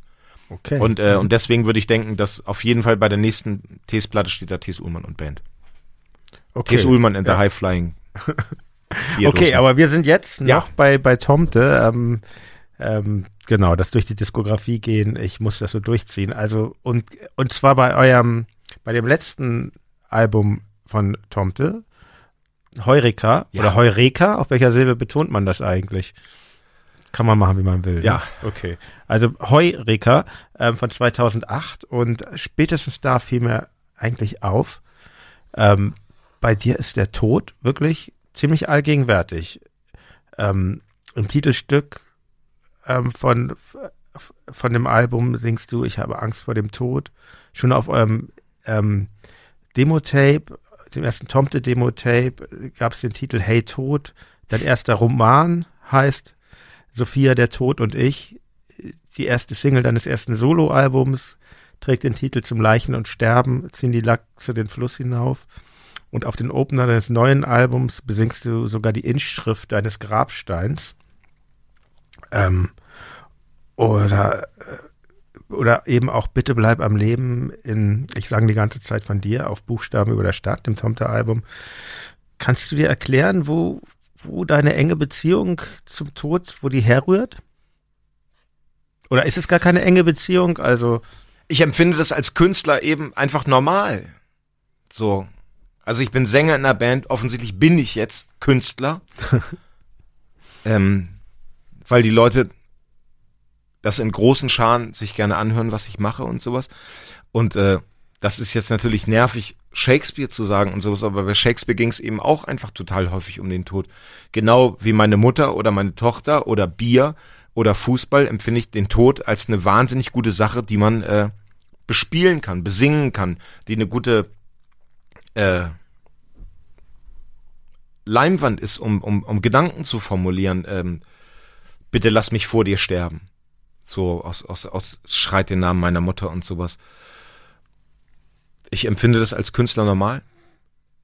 Der Tod ist für alle Menschen in seiner seltsamen Wahrhaftigkeit auch normal, obwohl er niemals normal sein wird, aber er gehört zum Leben dazu. Und, äh, und der Rest geht dann halt eben einfach an meine, an meine Biografie ran und, äh, und da war ich eben auch immer der Typ, der gesagt hat, ja, das ist für mich im Alter von acht bis wie alt war ich da? 42 war der Tod immer ganz normal, weil mein Vater schwer krank wurde und man sich da eben einfach auch schon als kleiner Butsche mit auseinandergesetzt hat. Wann stirbt mein Vater? Er konnte mhm. nicht so gut Fußball spielen wie ich. Da war ich zehn, weil er zu langsam war. Und dann hängt das halt einfach in der Biografie mit rum. Ob das damit was zu tun hat? Der Tod hat mich, hat mich nie traurig gemacht. Im Sinne von, ich bin 14 und höre The Cure im dunklen Raum, sondern, aber es, es war immer Teil der Realität, dass ich weiß, dass äh, eine Sache vorübergeht. Und, äh, ja, also in unserer Gesellschaft wird der Tod ja eher verdrängt, würde ich sagen. Würde ich so wahrnehmen. Also es ist ja schon offensiv, dein Umgang mit dem Tod. Also ich. Ja, aber das bringt mir eben auch Spaß als mhm. Künstler, dahin zu gehen, was, äh, was die Leute, was die Leute verneinen oder wir lieben unser Leben. Sag ich immer so. Ich knutsch mit deiner Freundin auf der Beerdigung von deiner Mutter. so, das ist, äh, finde ich künstlerisch interessanter oder keine Ahnung. Für mich war das immer normal, aber es war auch immer äh, Teil meines Lebens. Habe ich noch nicht so viel drüber nachgedacht. Ich, war, ich weiß, dass der Fakt da ist. Ja, ja. Und äh, ich lebe einfach wahnsinnig gerne. So, das bringt mir Spaß zu leben. Auch selbst in den, in den dunkelsten Momenten freue ich mich irgendwie skurril, dass ich lebe. So, ich liebe auch das, das, die Dunkelheit, das Abgefuckte, das Nervige. Das hat mich immer irgendwie, finde ich gut. Ich weiß, dass es in Deutschland nicht in ist. Oder so, niemand, niemand hat ja The Cure jemals die Frage gestellt, warum seid ihr so traurig? Solche Fragen kriegst du nur in Deutschland gestellt. The Cure ist The Cure. War ja auch eher so eine Partytruppe, ne, wenn man deren Kokainumsätze mal so nachliest. Also, ist das so? Alles voll oder? Nein. Doch, die hatten extra Posten für, für äh, Kokain in ihren Produktionsbudgets und ist alles äh, schriftlich fixiert. Wenn man das heute nochmal nachhört, war mir damals auch nicht klar, aber wenn du dir so ein Album wie Pornography anhörst, dann klingt das wahrscheinlich schon sehr nach äh, Kokain. Ist das so? Ja. Das schwarze Kokain von The Cure. ja, aber ja, ich, wie gesagt, ich, ich finde das, ich finde das, weiß ich finde das ja das gut, ist, das, das ist immer, das sind Mhm. immer so die Fragen. Das hatten wir vorhin auch schon mal. ja, war eine Scheißfrage. Tut mir Überhaupt leid. nicht, ganz und gar nicht. Das, weiß ich, keiner fragt Bright Eyes, so, warum er so traurig ist. Keiner fragt Bruce Springsteen, singst du nicht zu viel über da, wo, wo du herkommst und sowas. Das sind immer nur die Fragen, die, äh, naja, die mir gestellt werden. Also Markus Wiebusch zum Beispiel, ist es ja auch immer wahnsinnig wichtig zu sagen, meine Texte haben nichts mit mir zu tun. Und ich so, Wiebusch, das stimmt doch überhaupt nicht. Und er so, doch. Und ich so, Wiebusch, fuck off, 0177 49 16 19 2, Handynummer, fuck, also die alte Handynummer, die Ja. kann ich noch auswendig. Er so, das stimmt doch nicht. Doch, das habe ich mir ausgedacht. Und, Mhm. und für mich war das, aber weil ich auch eben wirklich immer nur, ich habe das Morrissey eben geglaubt. Ich habe das Bright Eyes geglaubt. Ich habe das Minor Threat geglaubt, dass der wirklich keinen Bock hatte zu trinken. Und ich fand das immer gut, wenn, wenn Künstler da Full Monty reingegangen sind. Und deswegen, ich habe es auch nicht anders gelernt. Gut, ja. Und ähm, mit Tomte war dann ja, oder eigentlich offiziell heißt es Tomte pausiert seit 2010. Gibt es Tomte eigentlich noch oder nicht? Also solange mein Konto nicht leer ist, gibt Okay, es, gibt es Tomte nicht. okay. Ist immer gut, Nein, Joker das- zu haben. Nee, das ist, das, ähm, das ist auch gar nicht schlimm. Das ging auch nicht im, im Streit auseinander, aber ich liebe meine neue Band so sehr. Da gibt es gar keinen Grund. Äh, Tomte. Gut, kommen wir, kommen wir zu deinem Solowerk. Und ähm, ich, ähm, dein erstes Soloalbum erschien dann ja im Jahr 2011. Ich glaube, auch in dem Jahr war das. Ich war hier im Hornbach-Baumarkt an der Yorkstraße. Der war damals ganz frisch und neu. Der Satz wird immer besser. Und ähm, da lief dann eben, da gibt's ja diese ganzen Ketten, die haben ja alle so ein internes Radio. Und da lief dann in, in schöner, dezenter Lautstärke deine Single. Zum Leichen und Sterben ziehen die Lachse den Fluss hinauf. Und, ähm, und dann, dann fuhr ich Auto und, und hörte und Jay-Z singt uns ein Lied, das, wo das Feature mit Casper drin See. ist und, und du hast auch ein Feature auf dem Casper-Album gemacht. Casper sagt man, oder? Ich sag Casper, ja. Ich sag auch Casper jetzt, Entschuldigung, ich wollte, Entschuldigung an Casper, ich wollte dich nicht eindeutschen, du bist ja halb Amerikaner. Und irgendwie, irgendwie dachte ich echt, okay, Tees hat das jetzt echt geschafft. Und, ähm, und ich musste dann besonders daran denken, als ich dann ähm, den Text hörte von, von deiner Single am 7. März. Ähm, dort singst du, das erste Spiel Monopoly, ich habe kein Mal gewonnen. Und das ist eben eine Lüge. Kannst du dich nämlich noch daran erinnern? Kannst du dich daran erinnern, dass wir ähm, mal bei unserem gemeinsamen Freund Thomas Köster, Thomas, Ja. den Booker, Thomas Ja, ja, klar, Köster, natürlich, ne? ja. Kennst du Thomas? Den, ähm, Star Wars Freaks vor dem Herrn. ja, er wohnte damals ähm, auf St. Pauli, wie wir alle, und ähm, wir spielten eben bei ihm Monopoly, noch mit ein paar anderen Leuten. Wirklich? Ja, wir spielten Monopoly und ich bin ja Hanseat, ne? Ich denke, ich weiß, das ist, in, das ist mein, in meiner DNA, wie man kaufmännisch richtig handelt und ich gewinne eigentlich meistens beim Monopoly, weil es gibt, gibt so ein paar einfache Grundregeln. Die Anfänger meinen ja immer, sie müssen die Schlossallee kaufen, dann gewinnen sie. Das passiert in den wenigsten Fällen. Manche kaufen die Bahnhöfe, die kommen eher auf keinen grünen Zweig und man muss die gelben und die grünen Straße kaufen. Das habe ich auch versucht. Ich hatte auch schon fast gewonnen. Du hattest ein völlig eigenes Spielkonzept, das ich noch nie gesehen habe. Und du warst schon vollkommen pleite eigentlich. Alle, alle Karten waren umgedreht. Ne? Man, für die Leute, die Monopoly nicht kennen, man kann die Karten mit Hypotheken belasten. Beleihen. Also, beleihen, genau. Also du warst, ähm, du warst vollkommen pleite. Aber zum Schluss, nur waren nur noch wir beide übrig und du hast mich echt ähm, aufs heftigste besiegt. und ich finde, das ist irgendwie so sinnbildlich äh, für deine Karriere. Ich meine, zu Anfang, zu Anfang lästerten ja viele so, ja, das über dein, wie wir schon sprachen, über deine Art zu singen und die ist jetzt auch, die hat sich so wirklich, ist ganz anders jetzt und ähm, da hat sich sehr viel getan und, und, und über deine Art zu texten und über die Band und wie das eben mit dem Label da, wie, wie wollen die das denn je schaffen und ist das für dich eine große Befriedigung, da zu sein, wo du jetzt bist? Ist, ist Erfolg für dich wichtig?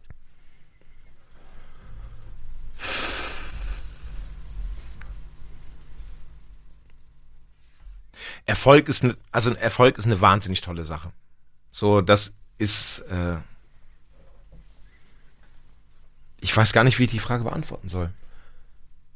Natürlich ist das toll, 140.000 Bücher zu verkaufen. Ne? Das ist einfach, meine Lektorin, Kerstin hat zu mir gesagt, Tees, schreib endlich das Buch.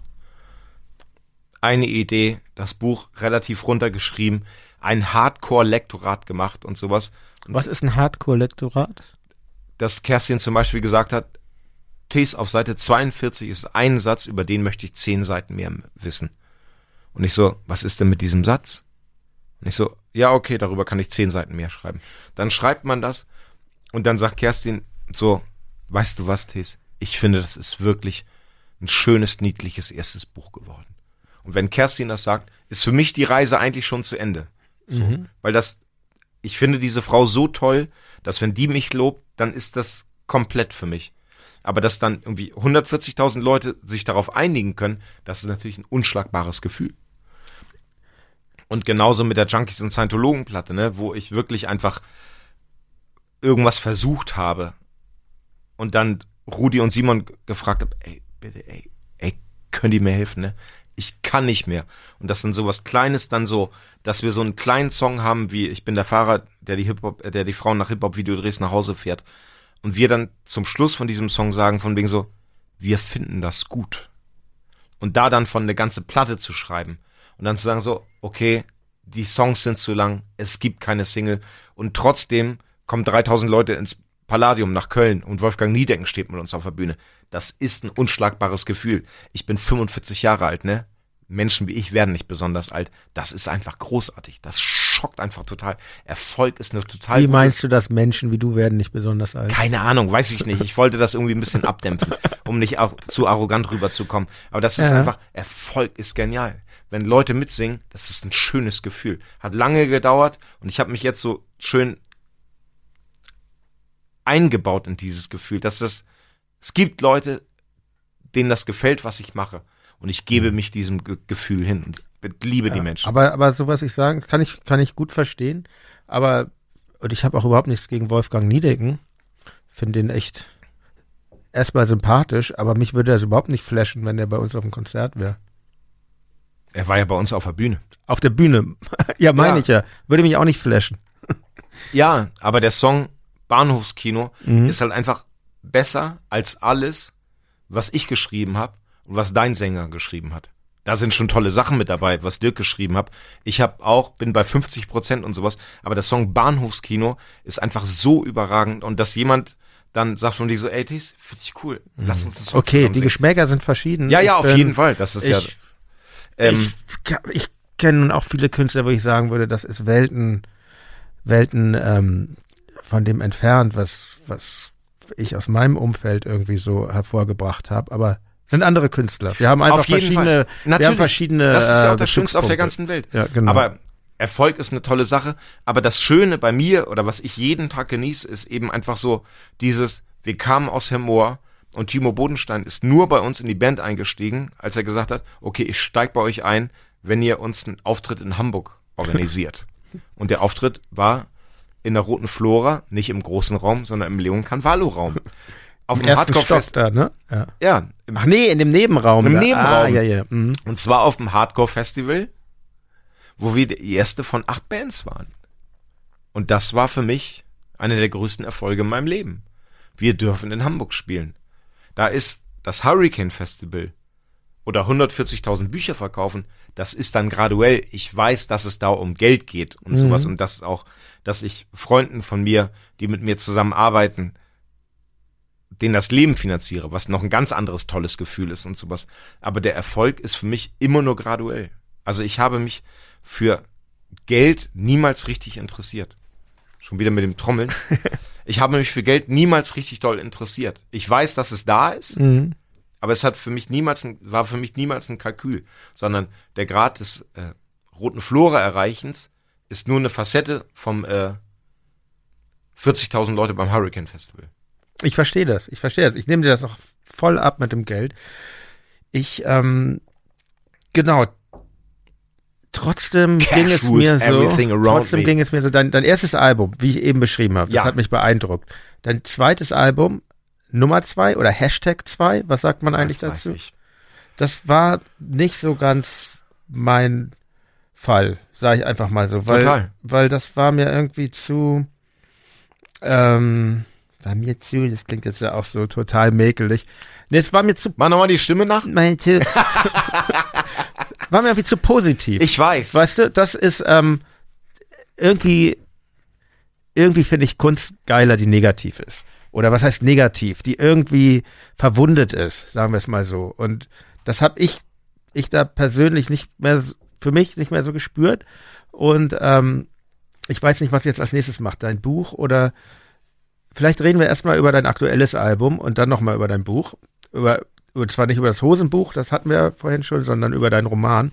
Ähm, weil ich dann, das ging mir bei deinem neuen Album, Junkies und Scientologen, wiederum ähm, ganz anders, weil, und zwar hauptsächlich ähm, anhand des Songs, den du auch schon erwähnt hast, ich bin der Fahrer, der die Frauen nach Hip-Hop-Videodrehs nach Hause fährt, weil das ein ganz neues, für mein Empfinden, ein ganz neues Kapitel für dich aufmacht. Das geht einfach weg von Emo, also es gab bei Tomte, gab's Emo, Ja. Traurigkeit und ich Ja. möchte euch in den Arm nehmen und dann, und jetzt bei, bei den ersten T.S. Ullmann Sachen Also ich- Emo auf ich- eine andere. Ich ja. nehme mich wahr. Total. Genau. auf Und das ist jetzt einfach, das ist, äh, ist eine Sozialstudie, dieser Song. Also den finde ich wirklich Kompliment dafür. Da, ich meine, es, es gab solche Ansätze schon mit Song wie das Mädchen von Kasse 2, aber das ist hier nochmal eine ganz andere Liga, meiner Meinung nach. Und ähm, ja, wird das so, ist das die Richtung, in die du weitergehen willst auch? Oder kann man das an dieser Stelle noch gar nicht sagen? Nee, das kann man noch nicht sagen. Also ich muss dann wirklich schon sagen, dass ich dann dann doch meine strukturelle Dummheit sehr genieße. so, weil ich weiß eben, also, also strukturelle Dummheit, aber ich weiß eben noch ganz genau, wo ich da drauf gekommen bin. Und ich, wo ich das Rudi und Simon geschickt habe per SMS. Hier könnte irgendetwas sein. Aber eben auch, nachdem ich sieben Monate über deutschen Hip-Hop nachgedacht habe und das gedacht habe, so von dem, das könnte eine Kernessenz sein, wie wir das künstlerisch nutzen können, ohne moralisch zu sein, äh, ohne altklug zu sein, ohne anprangern zu sein. Das sind eben einfach Sachen, die ich hasse und sowas. Und wohin die Reise geht, das weiß ich, weiß ich eigentlich nie. Ne? So, aber das mit dem, mit dem Hip-Hop-Fahrer und sowas, das, das lieben wir schon sehr. So, ich finde auch, dass das righteous ist. Ähm, die Realität gibt mir recht, ne? Hab jetzt in den letzten zwei Monaten habe ich ungefähr 30, 40 Venues bespielt. Kommt immer irgendein Veranstalter nach zwei, drei Tagen hin und sagt von denen so, Digga, wie ihr mit deutschen Hip-Hop gemacht, ne? Machen wir nicht mehr. Das ist zu asozial. Das, das sind ja auch alles Althippies oder Leute in unserem Alter oder teilweise Leute, die jünger sind und sowas, ne? Die meinen so, das Geld ist in Ordnung. Ich habe einfach keinen Bock, mit solchen Leuten rumzuhängen. Ich mag die nicht. Euch mag ich. Ich mag die nicht. Die sind auch, die sind auch noch nicht mal The Who-mäßig, von wegen so, wir machen alles kaputt, sondern es sind einfach reaktionäre Idioten, die äh, in der Betonung eines Machtgefälles von ihnen zu uns sich schlecht benehmen. Und dafür habe ich nicht angefangen, Konzerte zu veranstalten. Ja. Ja, also ich werde das hier auch noch erkunden mit Reflektor. Ich glaube, es gibt da auch, ähm, es gibt auch noch Nuancen, aber ich, ich finde ja das Gute an dem. Nuancen an gibt es immer. Nee, aber ich, oder es gibt unterschiedliche Fälle, sagen wir es mal so. Aber ähm, ich finde ja das Gute an dem Song, genau was du sagst, es prangert halt nicht an und es sagt nicht, weil man ist ja ganz schnell in so einer Position, die auch wahnsinnig reaktionär ist auf eine Art. Und also ich, man muss sich eigentlich nicht darüber unterhalten. Man kann sich den Song anhören. Der, der ich, ich weiß nicht, das, das ist auch alles so ein bisschen geboren, so in so einer Einstellung.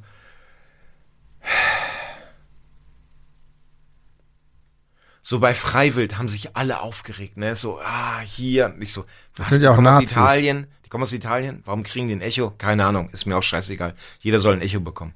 So, aber bei Freiwild wird sich so unfassbar aufgeregt, ne? Wie so vier Südtiroler Bauern singen so ein bisschen, oh nein, wir müssen zusammenhalten und aus Italien unser kleines Land und die Sprache und sowas. Und alle sind da und sind dagegen. Aus dem besten Grund, ich bin auch dagegen, alles cool. So, da, da, da, da, da, so. Und dann geht das eine Stufe weiter und die Leute halten alle die Schnauze. So, bei Freiwild werden Tracks, bei, Tribal, also. bei Freiwild werden Tracks gemacht und nochmal eine Online-Petition und hier und da. Und dann geht das so in den kleinsten Kreis, wo die Freundeskreise sich so ein bisschen die Eicheln berühren und sowas. Alles überhaupt kein Problem. Das wird alles ausgeschwiegen, das wird ausgesessen, da wird noch gesagt, Aber das ist Hip-Hop, das versteht ihr nicht. So, und fertig aus. Und keiner redet darüber. Es gibt keine kritischen Interviews, es ist alles scheißegal. Also wird man ja sehen, ob es kritische Interviews gibt, aber ähm, ich. Gibt doch gar keine kritischen Interviews. Es gab die letzten drei Jahre keine kritischen nee, Interviews. Nee, sage ich ja, aber kann ja noch kommen. Und ähm, aber ich meine, seit der Echo-Verleihung, und das rechne ich Campino auch hoch an, dass er was gesagt hat, ist es doch schon ein Thema. Aber nicht im Kern der Hip-Hop-Szene. Die Leute aus dem Hip-Hop haben da alle nur drüber gelacht. Da gibt's doch, da gibt's doch keinen einfach von Ding so, Digga, wir interviewen dich jetzt einfach nicht mehr. Du bist uns zu dumm, du bist uns zu reaktionär. Da wird doch einfach alles free-floating durchgelabert. Naja, das ist die schädigende, die Leute, die, also, die schädigende also Wirkung der Droge mal, so, Cannabis. So, so Hoshis, Falk und Nico und sowas, das sind ja fast Freunde von mir und sowas, ne? Wenn da jemand sagt im Interview von denen so, ja, es ist in Ordnung und sowas, ich respektiere das, aber ich finde, Hip-Hop ist einfach keine Sache für Frauen, da gibt's doch überhaupt keine Gegenfrage. Das wird einfach wo, durchmoderiert. Wo ist das? Bei was? Rap.de oder was ist das? Das ja? ist, oh nein, ich bin. Vielleicht sollte ich mir auch nicht alles im Internet angucken. Nein, ja. aber das ist, das ist einfach unverhältnismäßig. Ja klar, aber es, es bewegt sich ja gerade was. Es ging mit dem Echo los. Es gibt dieses diese Kampagne, wo Frauen Hip-Hop-Texte, ähm, wo Frauen Hip-Hop-Texte zitieren, Frauenverachtende. Und ähm, also es passiert was, würde ich schon so sehen. Ich glaube, es ist ein Husten im Universum. Mhm. Kommt mir so vor. Also, ich weiß es auch nicht. Ich bin wahnsinnig viel am Nachdenken die ganze Zeit. So zum Beispiel, ich bin die ganze Zeit am Nachdenken, äh, wie heißt das? Manspreading, wenn Männer mit breiten Beinen in der U-Bahn sitzen. Ich habe sowas noch niemals gemacht. Ich wurde auch einfach anders erzogen. So, meine Mutter hätte mir eine Ohrfeige gegeben, wenn ich mich breitbeinig irgendwo hingesetzt hätte. gar kein Platz dafür da in Berliner U-Bahn. So, Beine übereinander, freundlich sein, fertig aus. Ja. Aber, aber, ah, das ist ja auch nur ein Song auf dein Album und er ist ja, ja, wie gesagt, ich finde ja gerade das Gute, wie, wie er die Sache erstmal einfach beobachtet und wie zwischen den Zeilen oder eigentlich Schlüsse gezogen werden können. Ähm, schön finde ich übrigens auch den Song Danke für die Ka Angst, dass ähm, ein Song über, über, über Literatur, und es war aber die Literatur von, von Stephen Ja, Stephen King. Ähm, ich, ich selber kann Stephen King ja nicht leiden. Ich mag nur Stand By Me. Ich finde das, das irgendwie, finde den doof. aber, super. Dann, aber, ähm, aber ich übernachte demnächst mal bei euch und dann lese ich dir einfach das gesamte Buch einfach zum Einschlafen. Sitze ich so ganz cringy an Ja. der Bettkante und lese euch das Buch vor. welches Buch? S. Ach, schrecklich. Ah, der schöne Film. Aber gut, ähm, aber was liest du zurzeit gerade? Das ist eigentlich meine Frage. Ich lese zurzeit überhaupt nichts. Nee? Nee, ich bin jetzt, ich bin jetzt wirklich gerade durch mit der Kunst und sowas. Ich muss jetzt wirklich erstmal alles, Ja. alles ein bisschen, bisschen auffüllen. Und dann, wie, wie, was machst du? Hast du Freizeit? Was machst du in deiner Freizeit? Fernsehen? Spazieren gehen? Ich starre aus dem Fenster. Das ist schön. Das ist sehr schön. Ich koche und starre aus dem Fenster. Ich räume meine Wohnung auf. Pointless, aber ich räume sie auf. Ja, also ich möchte dir noch ein Kompliment machen an dieser Stelle und zwar auch über einen Song deines neuen Albums, Avicii. Und es wurde, ich habe irgendwo Kritik dafür gelesen, von wegen ähm, schlechter Reim. Aber ich glaube, derjenige, der das oder diejenige, der es geschrieben hat, da fehlt es irgendwie an äh, Kunstverständnis. Also der, der Reim geht so: Avicii, Avicii, was machst du in Oman? Deine Mutter macht sich Sorgen und ich denke, Mann. Also das finde ich richtig super. Wie? Aber später heißt es dann, elektronische Musik kann man sich zu selten schön trinken. Was, was meinst du damit? Und findest du die Musik von Avicii echt gut? Also das ist wirklich, also das erste ist wirklich einfach wahnsinnig witzig, dass Leute denken, dass sich das nicht im vollen Bewusstsein getextet hat. Oman auf Oman. So, das war auch Rudi und Simon gesagt so, Tes, wir können nicht Oman und Oman singen, so, du musst noch so ein bisschen Oman, Oman singen. Ich so, was, Digga, dann geht der ganze Witz doch weg. Ja. So, Tes, glaub uns, du kannst nicht Oman und Oman singen. So, und das ist, also das ist ja wirklich die, die absolute Schönheit beim Texten, dass man plötzlich auf so eine Idee kommt und das dann durchzuziehen. Also jeder, der sagt von dir so, oh, das ist aber schlecht getextet, ne? Genial, Digga. Ich hab dich bei den Eiern. Und zwar so dermaßen. Finde ich echt toll. Und elektronische Musik kann man sich so selten schön trinken. Jeder liebt moderat. Moderat, ja. Moderat, liebt man. Ja. So. Packen wir in die Playlist. Übrigens, es gibt eine Reflektor- Playlist. Welchen Track sollen wir reinmachen von ab Moderat? Irgendeinen. Den hier. Okay, alle. Ich durfte fast mal, aber da war die Platte fast, war die Platte schon fertig gemastert. Hab ich gesagt, ey, passt mal auf, ne, Punks, wenn ihr irgendwo ein Amol braucht, ne, ich spiele das beste Amol in ganz Deutschland. Ich gesagt, Tees, die Platte ist gerade fertig. Ich so, ähm, nein, das ist einfach ein bisschen. Das ist so ein bisschen so gemeint von wegen so, es gibt eine Bausparkassen-Werbung und, und irgendjemand läuft im Sonnenuntergang im, äh, in so einem Karohemd durch die Gegend. Und da denke ich eben einfach von dir so, Mann, das gehört eigentlich Kurt Cobain. So, das ist Kurt Cobain, denkst du. Wir, wir hatten kein Geld, dann haben wir uns die Klamotten von unserem Vater geklaut und haben einfach gedacht, wenigstens passt es oder irgendwie sowas. Das ist so ein bisschen gemeint und die, diese Verfügbarkeit von elektronischer Musik, die die ganze Zeit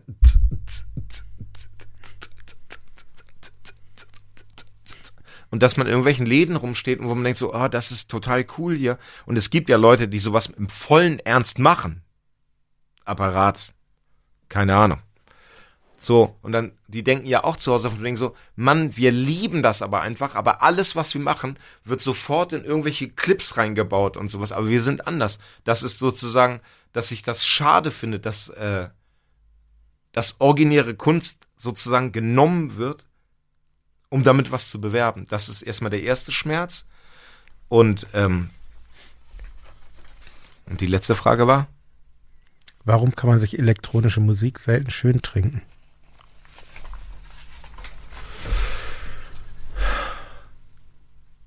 Habe ich echt drüber nachgedacht. Ich, ich. Weil das Ende von Whole Lotta Rosie einfach grandios ist. Ach, so meinst du das? Okay. Für mich ist die Frage somit geklärt. Ich hoffe für die Hörerinnen und Hörer auch. Ich weiß es auch nicht. Warte kurz. Whole Lotta Rosies von ACDC kommt natürlich auch in die Playlist rein. Da und da und da und da. Whole Lotta. Schwierig zu erklären. Es ist auf jeden Fall, also manchmal kommt es mir so vor, also ich glaube, hä, ich habe ähm, äh, Paul van Dyk kennengelernt bei, bei einer Talkshow und sowas. Und dann, wir haben uns wahnsinnig gut verstanden. Und dann meinte ich zu ihm, pass mal auf, Digi und sowas. Ich habe einen Song gemacht, in dem Song kommt vor, elektronische Musik kann man sich, kann man sich selten schön trinken. Und ich wollte nur sagen, das ist kein Diss an dich. Und er meinte, Tees, mach dir auch keine Sorgen. Man kann sich elektronische Musik nicht schön trinken. Das war so wahnsinnig witzig, als er das gesagt hat. Okay. Und, äh, und es kommt mir manchmal so vor, dass die Leute, dass die Leute alles für bare Münze nehmen. Ein Satz ist nur das, was der Satz ist. Und das stört mich kulturell total. So, T.S. Ullmann findet Techno scheiße. Aber es gibt doch so viele tolle Wieso Techno. habe ich das aber nie. Äh, Nein, aber es kommt mir so vor in der Rezeption. Ja. Und das finde ich, ich finde das keine gute kulturelle Einstellung. Na, es geht viel, also sagen wir mal so, es geht einigen Menschen darum, Gräben zu schaffen. Und das ist natürlich irgendwie wahnsinnig langweilig in meinem, meinem Empfinden und alles, was ich tue, auch jetzt mit diesen Interviews, ist eigentlich das Gegenteil zu tun. Und ähm, genau, so viel dazu. Aber ich möchte noch kurz mit dir sprechen über deinen Roman. Über, also ich sag mal, du hast drei Bücher geschrieben. Ein Buch über, über das Auf Tour sein mit Tokotronic, ein Buch über die Toten Hosen, aber du hast Sie. ein, und das dritte Buch ist halt ein Roman. Ja. Und, ähm, und heißt, wie ich vorhin schon sagte, Sophia, der Tod und ich. Im Jahr 2015 hast du ihn veröffentlicht bei Kiwi. Und ähm, ich habe den erst jetzt gelesen, weil ich bereite mich ja gern vor auf meine Interviews und ich dachte, ich kann dich irgendwie nicht hier einladen und äh, den Roman nicht, zu, nö, finde ich, so gehört sich nicht. Ja. Und ich hatte, hatte eigentlich nicht so große Lust, weil wie gesagt, das ähm, Toten Hosenbuch habe ich auch gelesen. Das geht ja schnell und das ist, aber wie gesagt, das ist, äh, ist kein Roman und ich dachte, oh, hat er sich da nicht verhoben? Tees und ein Roman und dann war ich total geflasht davon jetzt, weil das ist, hat so ein Tempo, das hat so viel Witz, aber es hat auch Tiefe und ähm, also ich war echt überrascht, wie, wie, wie das geglückt ist und äh, wie schafft man das, wie schafft man das plötzlich Schriftsteller zu sein, zu werden? Ist das, war das ein sehr hartes Stück Arbeit?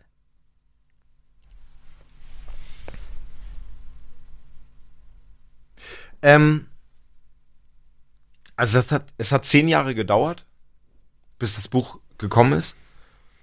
Weil Kerstin hat mich, ähm, meine Lektorin, wie ich vorhin schon meinte, die hat mich für Kippenheuer und Witsch verpflichtet während der hinter all diesen Fenstern Platte.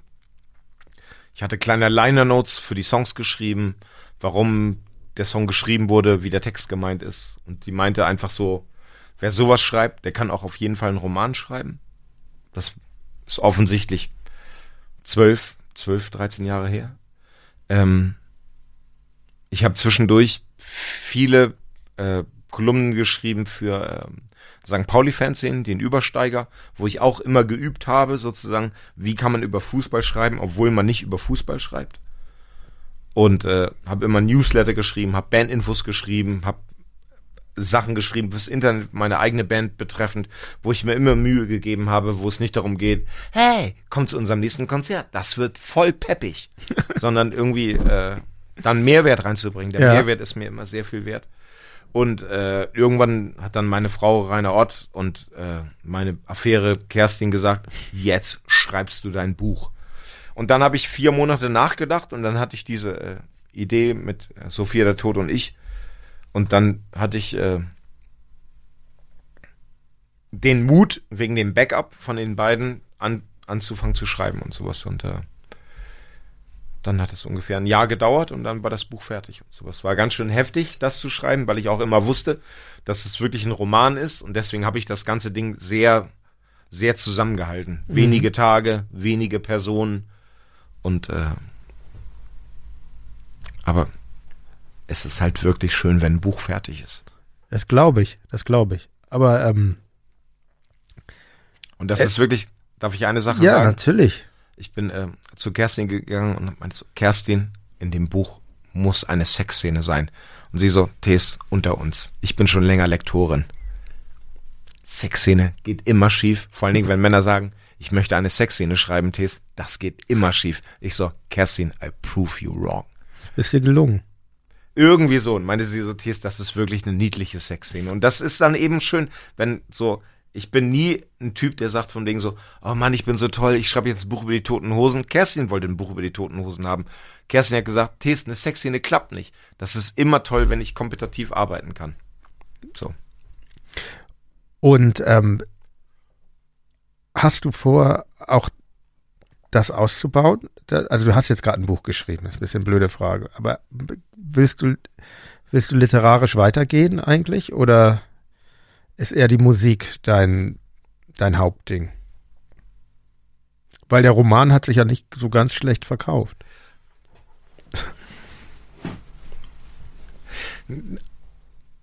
Lass mich darüber über das Tote Hosenbuch gehen, sozusagen. So. Das Mhm. war eben einfach so, die haben gesagt von mir so, ey, hast du nicht Bock, was über die Toten Hosen zu schreiben?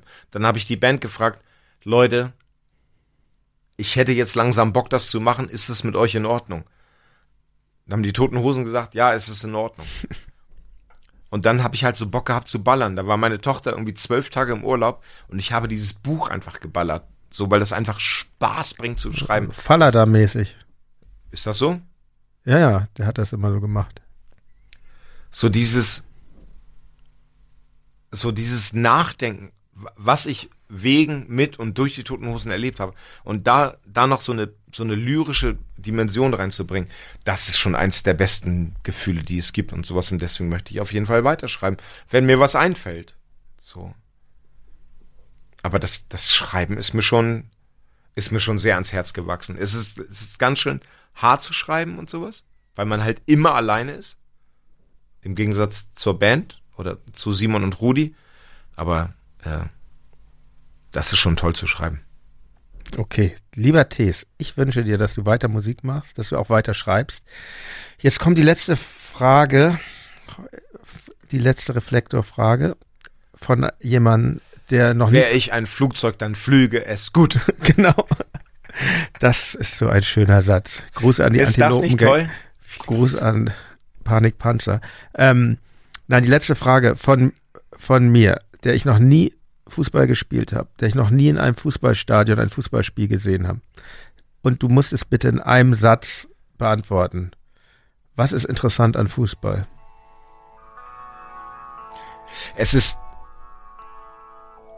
es ist das Leben für mich in der Diaspora mit einem vierjährigen Leiden, was innerhalb von 90 Minuten in absolutem Glück aufgelöst werden kann.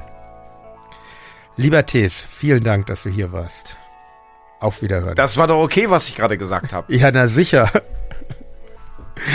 Ich gehe trotzdem nicht zum Fußball. Niemand geht zum Fußball. Such dir ein Hobby, das dich glücklich macht. Danke.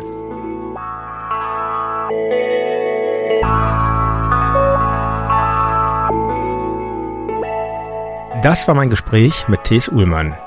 Feedback zur Folge, Gästevorschläge oder Gästewünsche, wie immer gerne per Mail an reflektor at 4000herz.de. Bei Twitter, Facebook und Instagram könnt ihr mich und das Team von 4000 Hertz natürlich auch erreichen. Links findet ihr wie immer in den Show Notes. Wer Reflektor etwas früher und werbefrei hören will, dem empfehle ich den Club 4000 Hertz, Club mit K. Mit einer Mitgliedschaft sorgt ihr dafür, dass hier langfristig ein tolles Programm bestehen bleibt. Zum Schluss möchte ich euch, wie immer, auf einen anderen 4000 Hertz Podcast hinweisen. In dem Format Durch die Gegend geht Christian Möller mit interessanten Leuten spazieren. Mit wem er zuletzt unterwegs war, erzählt er euch jetzt selbst.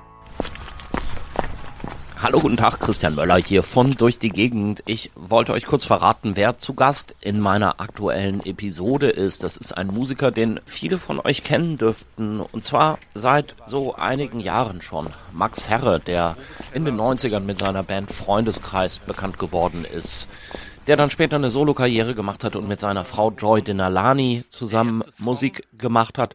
Seine ersten Songs, die hat Max schon geschrieben, da war er noch Schüler und er war unglücklich verliebt. Ja, ich war, glaube ich, sechste Klasse und die ersten Brocken Schulenglisch und dann natürlich die, die große Liebe besingen.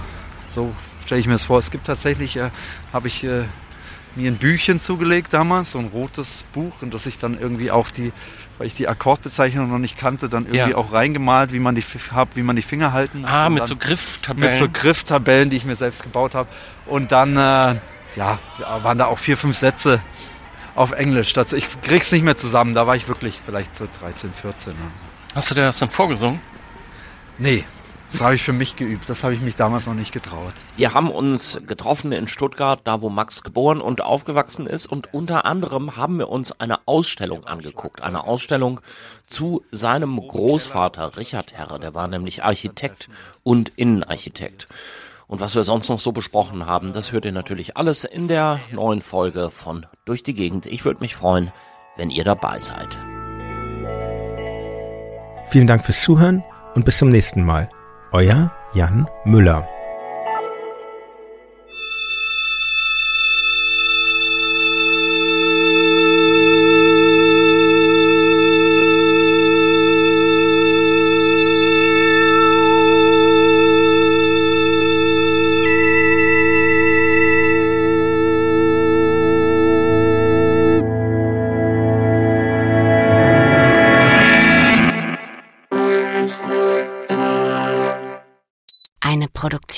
Von 4000 Hertz.